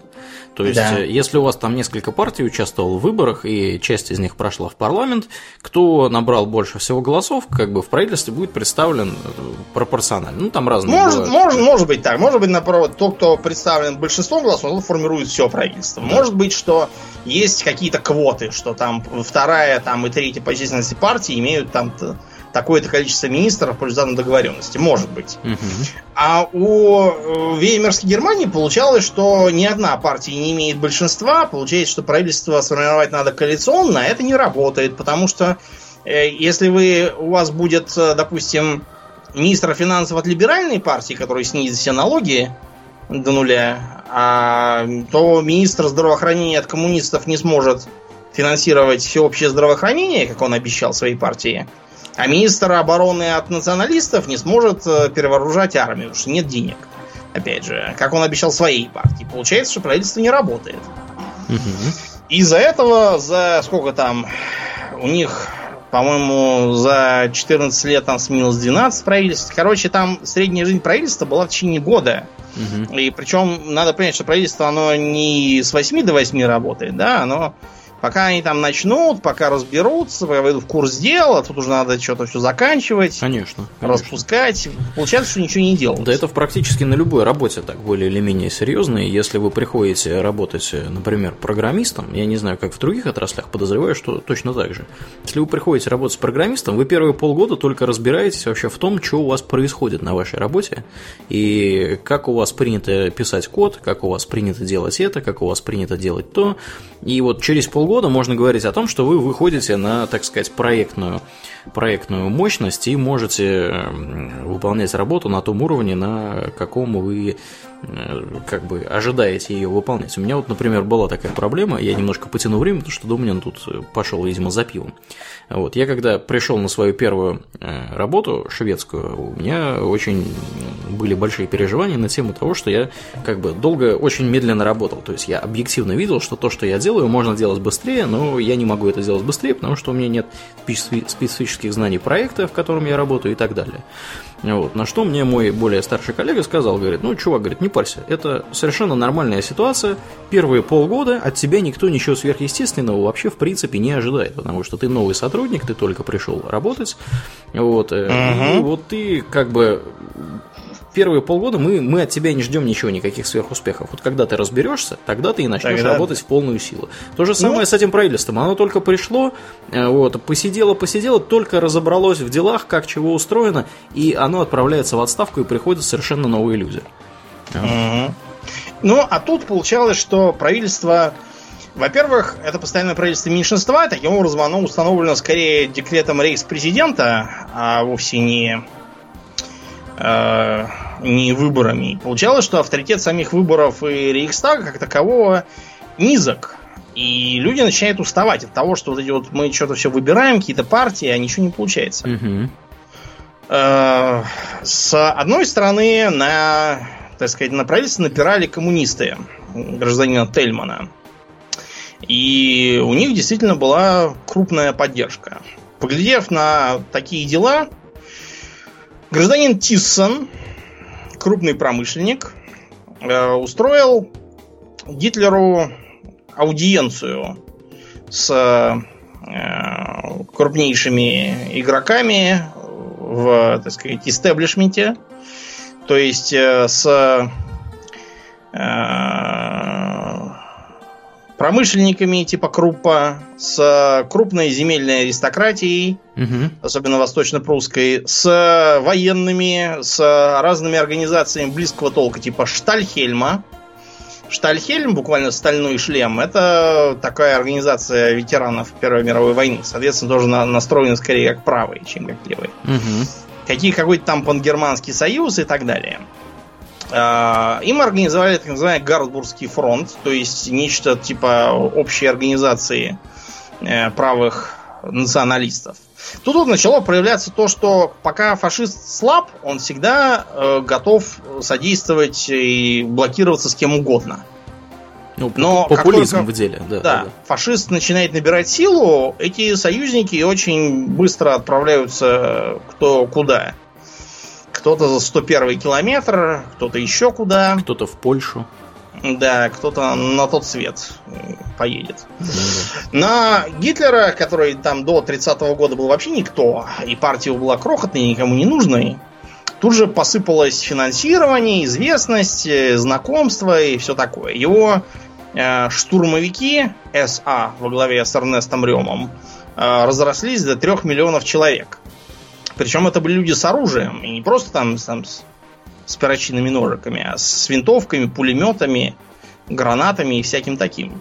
Со своей униформой, проводившей крупные парады. Это были во многом ветераны Первой мировой войны, плюс там разный мелкобуржуазный элемент, всякие там лавочники и тому подобное. То есть вы можете судить, да, о силе государства, когда оно позволяет, или слабости, когда оно да. позволяет э, образовываться какому-то парамилитаристическому такому вот движению, которое проводит парады, Э, с оружием ходит, какие-то пулеметы тач тачанки за собой таскает. И как бы это, это, это вообще немыслимое дело абсолютно. Да, да. В жизнеспособном государстве такого быть не должно. Угу. И при этом они вели широкую популистскую кампанию. Они обещали, что рабочим будет э, повышение зарплат, сокращение часов, крестьянам будет прощение долгов, э, там, ремесленникам дешевый кредит от банков – налоги низкие и там всякие плюшки для ветеранов, армии финансирование, фигу покажем всем этим западным с их версальскими поборами. Потому что на самом деле во всем виноват кто? Во-первых, это евреи, угу. а во-вторых, это англо-франко-американские капиталисты, которые э, злоумышленно хотят погубить Великую Германию. Да, и которые тоже евреи. Да, там все тоже везде евреи сплошные. Да. Вот, и которые умышленно разделили германский народ и не дают ему Лебенсраум. Угу. А, вот. Ну и э, тут подключили, кстати, и сами американцы, поскольку доктор Елмара Шахта, товарища Гитлера, его, так сказать, экономиста, с ними тоже завелись деловые разговоры, переговоры. Американцы подумали, что, наверное, неплохо, как в Первую войну чтобы там была какая-нибудь заварушка в Европе, а мы такие подъезжаем через три года и оп, пожали плоды. Да, да, продали все и всем. Да, Заработали да. деньжат на этом деле. Вот, установили за, заранее всякие отношения экономические, там, да, договоры о взаимопонимании какие-нибудь там завели, кто у кого что покупать будет и по каким ценам. Да. И все-таки повторить успех, э, так сказать, выборов им не удалось, как, как у них там было в каком в 32 году, они э, получили довольно значительное количество голосов, 13 миллионов с лишним. И тем не менее, большинства в парламенте у нацистов все равно не было. Угу. А Гитлер, который лез в рейхс-президенты, проиграл э, фельдмаршалу Гинденбургу, герою Первой мировой. И все, на этом был пик их популярности, потому что, несмотря на всю пропаганду и брошенные в них деньги, уже на выборах 30 э, осенью 32 года 2 миллиона голосов утекло. Осталось только 11 миллионов. Ну, конечно, если вы говорите, что вы такой классный, всем, значит, заводы поля парохода начнете раздавать, а потом не раздаете, ну, у вас электоральная поддержка исчезает. Ну, да и не только. Там было понятно, что, э, что это популизм. Кроме того, коммунисты довольно много голосов отъедали. И, кроме того, усиливалось брожение среди э, штурмовиков. Оно потом достигло пика, а пока вот выходило так. В общем, э, тогда Гитлер решил действовать нетрадиционными методами. Во-первых, он пролез в рейхсканцлеры, то есть премьер-министры своеобразные. А каким образом? Дело в том, что у президента Генденбурга был сын, а как бы сын президента, он же не может прозябать там всяким. А, поэтому на него было оформлено большое поместье Нойдек, а, которое тут же получило государственные дотации.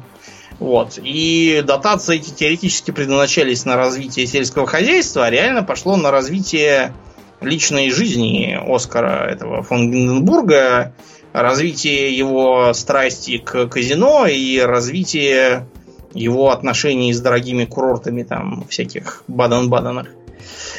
В общем, Гитлер сумел к 1933 году набрать компромат на сына Гинденбурга и предложить ему пропихнуть его в рейхсканцлеры на место генерала фон Шлейхера. А иначе плохо ему будет. Так что расследование все замяли, а Гитлер оказался в рейхсканцлерах, несмотря на то, что у его партии не было большинства в парламенте. А потом этот Рейхстаг сам по себе, я имею в виду здание, не орган, он возьми да и сгори. Вот это поворот. Да, да. Гитлер поехал, по-моему, к Гинденбургу слушать пластинки после обеда, а тут взяли и звонят, говорят, что горит Рейхстаг. Там нашли какого-то слабоумного голландца по фамилии Вандерлюбе, вот, который когда-то там был в коммунистах, но потом его, видимо, за тупизну оттуда выкинули. Так что э, Льдерлюбе был объявлен грязным коммунистическим агентом, подло поджегшим благородный Рейхстаг. Угу. Э, Швайн? Да, из зависти к успехам национал-социалистической партии, что это сейчас будет восстание коммунистов. Под э, эту сурдинку схватили Георгия Димитрова и еще двух болгар из коммунистов, и начался Лейпцигский процесс. Э, единственный, кого удалось по этому процессу признать виновным и казнить, был сам Андерлюбе, который был дурачок и, видимо, не сумел нормально оправдаться. А Георгий Димитров, играющий, отбился от всех обвинений, уехал, уехал, видимо, в Москву. А, тем не менее, успех э, заключался в том, что коммунистическую партию Германии объявили вне закона и ввели чрезвычайное положение. Под этим э, чрезвычайным положением куда-то стали деваться депутаты Рейхстага, те, которые остались после изгнания коммунистов. А, сейчас, например, вот у здания Рейхстага стоит такой своеобразный монумент из 96 э, каких-то металлических корявых листов. Это 96 могильных камней, потому что боевики штурмовиков и СС просто приходили к депутатам, на которых Гитлер не мог положиться, и убивали их. И ничего. И никто и ухом не повел, никакой реакции не было вообще.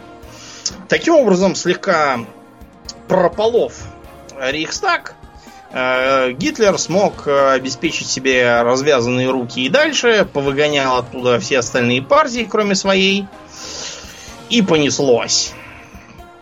И понеслось. Значит, э, в 1933 году они ликвидировали профсоюзы, в том числе и те, которые их поддержали. А, это было в мае. В июне они уже запретили социал-демократическую партию, которая а, дистанцировала от коммунистов э, и пыталась э, играть какую-то роль типа посредников, но доигралась, как видите. А вот. После этого они вышли из Лиги наций и начали ремилитаризацию. А тем временем в экономике э, под э, лозунгом строительства вермахта они, э, во-первых, объявили о принудительной синдикализации. То есть, проще говоря, э, экономику организовали в синдикаты, подчиненные почему-то все тем же Францу Тиссону, Круппу, Феглеру и остальным крупным промышленным королям. Как так получилось? Да, удивительно, что, что как-то национал-социалистическая рабочая партия, и тут какие-то крупы с Тиссинами. Удивительно. Чтобы Тиссинам и крупам было веселее, э, был принят закон об акционерных обществах, и все компании с капиталом меньше 100 тысяч марок разгонялись, и новые можно было регистрировать только если у вас полмиллиона марок есть капиталу. Это называется, если что, монополизация и создание трестов и монополий. Следом вышел в 1934 году закон об органическом построении немецкой экономики. Экономику всю поделили на шесть групп. Промышленность, торговля, банки, энергетика, ремесло и страхование. Которые, опять же, были возглавлены то Круппом, то Шредером, то еще кем-то из, из, из промышленных королей. А, после этого разогнали местное самоуправление в федеральных землях, и сами эти федеральные земли тоже. А потом и Рейхстаг тоже разогнали в начале 1934 года. Ну да, зачем он нужен-то вообще? Конечно. Да. эти мероприятия привели к некоторому недовольству среди доселе самой крупной вооруженной опоры э, нацистской партии штурмовых отрядов. Дело в том, что именно на штурмовиках э, Эрнеста Рема лежали все вот эти вот уличные бои с э, коммунистическими дружинами, все эти убийства ненужных депутатов, все эти мероприятия для завоевания лояльности электората. Ну, то есть э, идем там и, и выбиваем из алчного жида документы на продажу его лавки там за три гроша для соседа немца. И вуаля, электорат доволен, и жидов ущемили заодно, и сами там кое-что пограбили, угу. пока у него были. А, но понимаете, в чем дело? Во-первых, этих штурмяков, во-первых, стало слишком много. 3 миллиона это уже как-то многовато. Это больше рейхсвера. Напоминаю, гораздо. В раз в 40, не меньше. Кроме того, э, Рем стал играть э, на, так сказать, нервах Э, Гитлера и других, выторговывая себе всякие там преимущества и, ништяки. и поблажки, да. Потому что он получил э, место министра без портфеля. Это означает такого министра, который как бы министр имеет право голоса, но он не имеет собственного министерства какого-нибудь. Но ему оно было не нужно, у него был, были СА. Он выдвинул э, такую идею, что значит, нужно создать новую германскую армию, и поскольку в штурмовых отрядах 3 миллиона человек вооруженных, э, то ядром должны быть именно СА. А чтобы всем этим заниматься, нужно, нужно кресло отдельного министра. Разумеется, министром этим будет сам Рем. Это сразу превратило фон Бломберга, военного министра, в непримиримого врага штурмовиков – и осложнило его отношения с Гитлером. Гитлер этот проект тут же постарался куда-то задвинуть. И попытался повлиять на Рему, чтобы он это прекращал. Да. Рем, угомонись. Уже. Да, Рем, угомонись. Но, во-первых, сам Рем считал, что его недостаточно признаются и слишком мало ему всего позволяют. Сами штурмовики говорили, подождите, а где же революция? А как же как бы диктатура люмпен пролетариата? Вот где это все? Почему, почему такое выходит?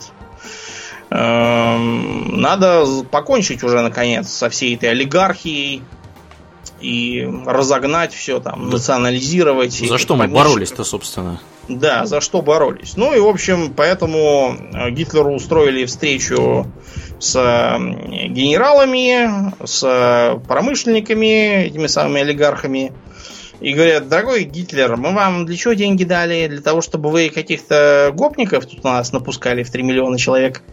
Давайте-ка решайте всю эту проблему, а мы вам вместо этого дадим тогда пост рейхс-президента. Потому что Гинденбург, к сожалению, смертельно болен, наладан дышит, а вы вот его замените. Лады? Лады, говорит Гитлер. И, э, в общем, разнеслась весть, что э, Эрнест Рем и Гитлер достигли примирения, что э, отряды штурмовиков э, временно разоружены и направлены на реформирование, а сам э, Рем отправился в Бат поправить здоровье но зря он так расслабился, потому что Гитлер уже принял решение, что Рема надо мочить, он свою полезность пережил, вот, и нервирует тут э, публику. Так что за Ремом приехали, угу. обнаружили, что у него там в номере почему-то ночью какой-то другой мужик есть. И все это... Внезапно, без... внезапно да. обнаружили. Никто же не внезапно. знал до этого. Дело на самом деле в том, что про Рема все прекрасно знали, что он гей и что у себя там в штурмовых отрядах он развел себе целый гарем, и вообще уже там в пору переименовывать, не знаю, штурмовые отряды в э, Эрнест и его петушки там, или как-нибудь так. Это, кстати, было одним из формальных поводов того, что вот царем разложился, он, оказывается, гомосек, и надо его мочить. Да. Так что его и там еще много кого убили, попутно убили не только его, а еще и, например, предыдущего рейхсканцлера фон Шлейхера который избыточно там что-то мутил.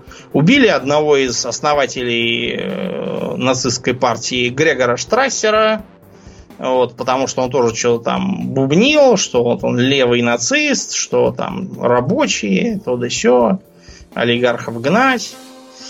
Ну и, в общем, после этого начинается восхождение СС с Генрихом Гиммлером. Гиммлером. Они фактически взяли на себя вот эту вот э, роль партийной такой силовой прослойки. Несмотря на то, что мы как-то привыкли считать, что СС это такая часть немецкого государства, на самом деле они вообще не были государственным органом, только партийным.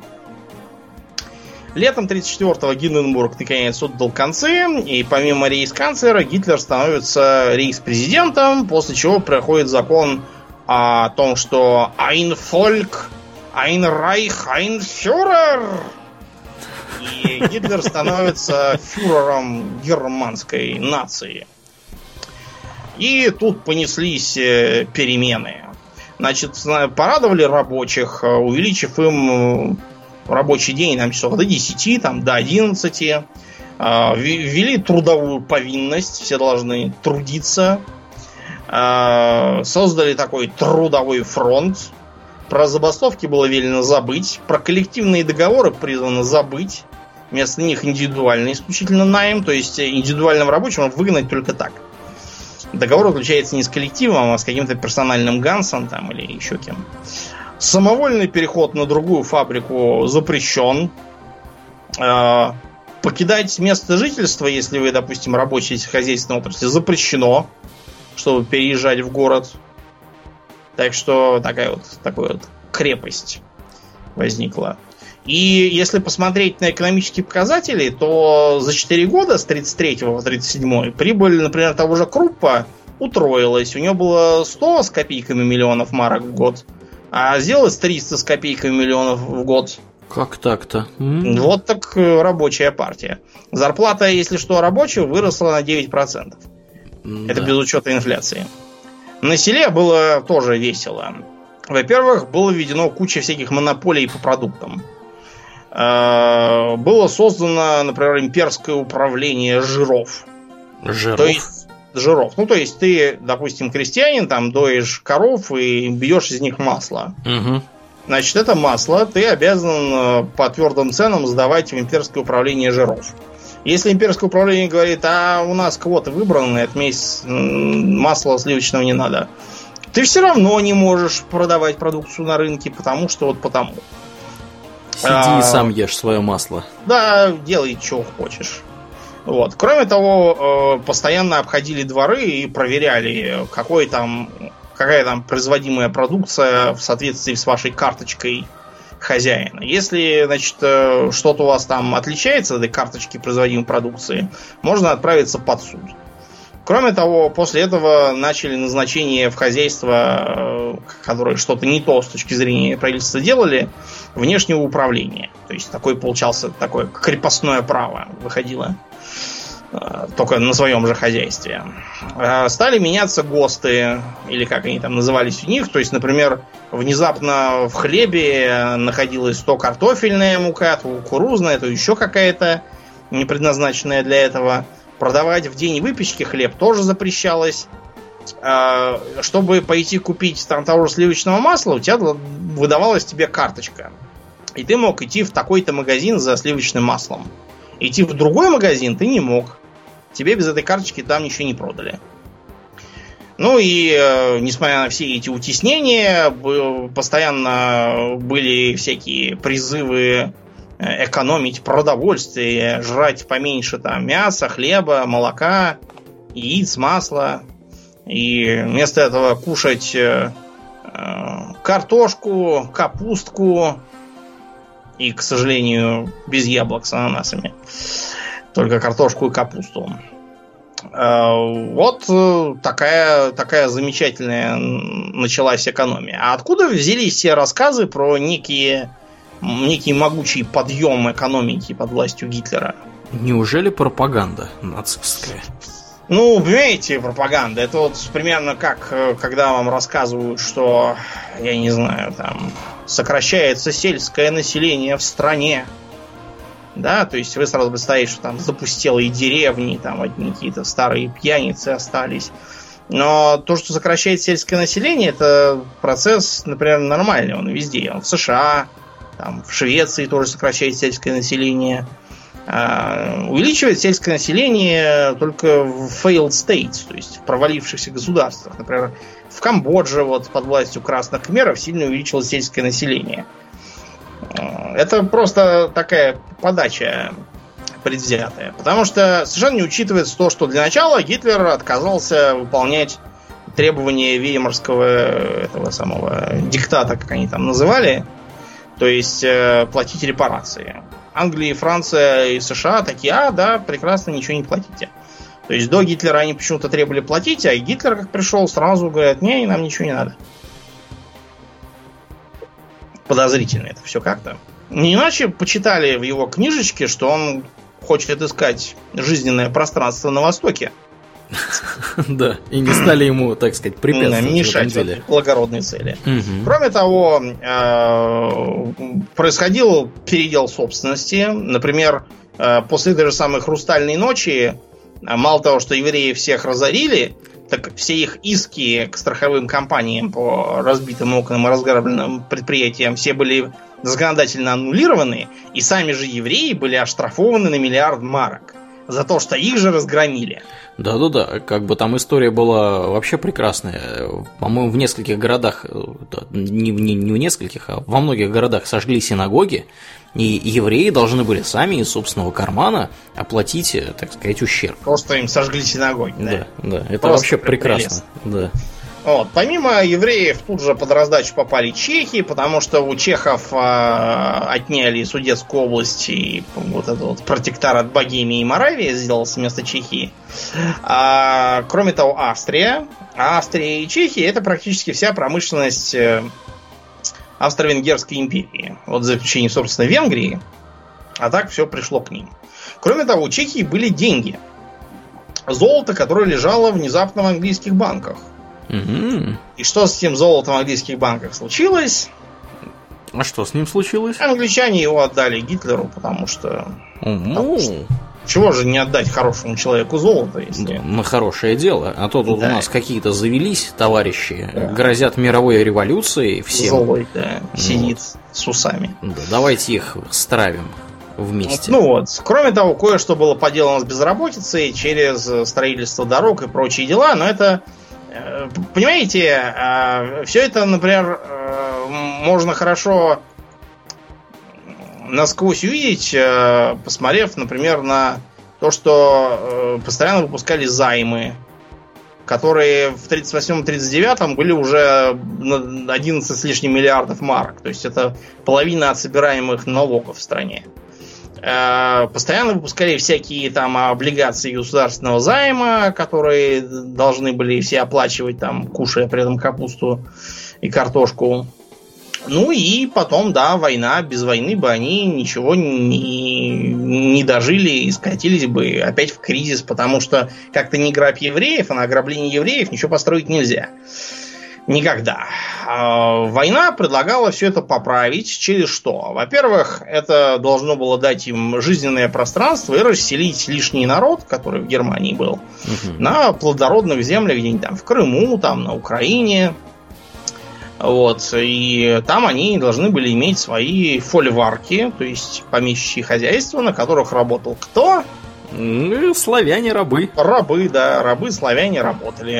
Некоторые успели поработать э, рабами, которых вывозили э, на базары, там клеймили и продавали там всякие фольварки восточно-прусских помещиков, их потом одетых в мешковину наши выпускали оттуда. Вот. А голодавших, кто не помер там от болезни, холода и плохого обращения. Вот. Предполагалось также, что будет осваиваться разная другая интересная земля, например, вот, э, сказать, вместо Турции там предлагалось учредить помещичье хозяйство, э, порадовать также и союзников, к примеру, вот э, у финнов должна была быть великая Финляндия, угу. которая контролировала советскую Карелию, еще там кусок Фин... этой Швеции. Да, тоже. на севере. Да, да, да. Норвегию предлагалось ликвидировать, вместо нее такой получилась вот такая область с э, гидроэлектростанциями и красивыми видами, куда можно ездить там и любоваться на Угу. Норд и гиперборейские земли, и вот так вот жить-поживать под э, мудрым руководством партии, и благодаря германскому духу все, все будет хорошо. Я вот знаешь, что думаю? Вот нафига финнам север Швеции? На севере Я Швеции знаю, там- нет там даже ничего. нет там, там Там никто одни не живет. Там, там живут эти лапланцы, да, самы, Кочуют. которые кочуют с оленями. Э, Там ничего вообще-то там делать нечего. Там даже лесов нету, там полярный круг. Вот, и все, что за ним. Нафига это в Великой Финляндии-то сдалось? За каким хреном? Ну, не знаю, видимо, как-то решили их, решили их облагодетельствовать, не поняв, что, что все эти фантазии им не нужны, ну, видимо, их особо не спрашивали, а так решили. Вот такая получилась э, история. И примерно так же все, все и у дальнейших последователей фашистов получалось. Какие-то нелепые и кровавые мероприятия, которые все кончаются пшиком. Ты знаешь, например, что в пиночетовском Чили была запрещены книги про кубизм. Да, почему? Ну, ты что, кубизм, это же про Кубу там всякие коммунисты Фиделя Кастро и всяких там. Понятно же, что куби- кубизм это, это, это оно. А, ты знаешь про арийскую физику? Арийскую физику в противовес с еврейской Да, физикой. ка- э, да, именно так. Дело в том, что арийская физика – это такая физика, которая отрицает теорию относительности, квантовую Ну, что механику. Эйнштейн же, это же, это же жид. Конечно. Понятно же, что что он там хорошего мог придумать. У них были, серьезно, я, я был в шоке, когда я об этом узнал. У них были ученые эти вот, в Германии, которые на голубом глазу, не разобравшись вообще, про что там эта теория относительности, что это за квантовая механика, как они вообще там, куда там коней запрягать. Главное, что жиды. Да, главное, что придумали жиды, значит, неправильная физика. Вот, мы не будем до ней даже разбираться, потому что, ну, как бы не пристало нам, э, арийским ученым, заниматься такой ерундой. Это вообще Э, ты будешь смеяться, у нас в России, если он не сдох, я надеюсь, что сдох уже, есть такой Александр Чурлеев-Дубинянский, какой-то опухший старый дурак, Так. э, регулярно бомбардирующий то Путина, то Академию наук э, письменами, а, где он их длинно и нудно поздравляет со всякими праздниками, э, желает им здоровья и долголетия. И хорошего настроения. Да, и рапортуем. Одержана великая победа на научном фронте. Значение данного открытия необозримо. Уже сегодня полученные нами точные формулы протона и нейтрона окажутся интересны ученым и полезны в ядерных исследованиях. Гипотеза про теорию относительности и все ее огромные формулы не дожили до столетия. Вот. Ну и дальше им присылают ответ в стиле вы написали какую-то ахинею, потому что э, что, что У вас Э, в третьей формуле э, да. ошибка арифметическая. ну, там как-то тогда описали, например, что такое гукум, например, про который вы пишете. Гукум. Гукум, да. Гукум это как бы вакуум, только так как-то построено, что по- вызывает ассоциации с дерьмом, извините меня, с, с гумусом, то есть. Вот, Да, и он поэтому по- помимо этого пишет без конца про, про евреев, э, что э, что там бросаете ему солить нынешние теории, изучаете теорию упругой вселенной. И черт побери, хоть кто-то поможет русскому гению. Евреи своим, ох, как помогают. Мгновенно раскручивают, все силы бросают на это. А меня, русского, вот уже 4 года топчут и шельмуют и игнорируют русские ученые. Ну, в общем, Может быть, да. для этого есть какая-то хорошая причина, Да. почему они так делают? Может быть, да, может быть, что, что есть какие-то скрытые, недоступные нам, в отличие от гениев, вроде этого Чурляева, э, причины, по которым засилье жидов во всех сферах э, Да. науки, оно чего-то там, чего-то мешает его славянской, арийской физике. Мгм, мгм. Ладно, хватит с меня этой ерунды, я уже устал про этих идиотов э, рассуждайте. Вот если бы они не убили 25 миллионов наших людей, то вот плюнуть бы и растереть. Но, увы, практика показывает, что даже этот идиотизм, увы, ах, э, может быть весьма опасен. Вот мы постарались вам разъяснить на пальцах, почему не надо не надо рисовать кривые кресты на стенках, вот, и не надо придумывать какие-то славяно-арийские веды. Это все очень глупо и плохо закончится. Да, и более того, не надо заниматься объяснением причин того, что у вас что-то не получается, зло- злокозненными соседями, которые выглядят да, не так, как вы. Неправильная форма черепа, да. семитская кровь там или еще какая-нибудь. Да, нос не такой там, волосы, другие Рот глаза. Такой. Такие, да, рот кривой там или прямой. Ну, потому что разве могут что-то хорошее придумывать люди, у которых такие носы, правильно? Конечно, конечно, разумеется.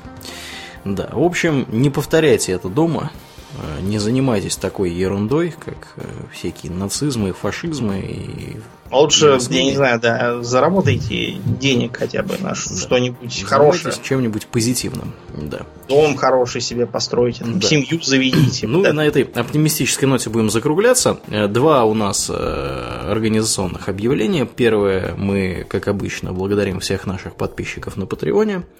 Э, благодаря им, между прочим, сегодня был у нас возможен наш стрим э, по игре Prey.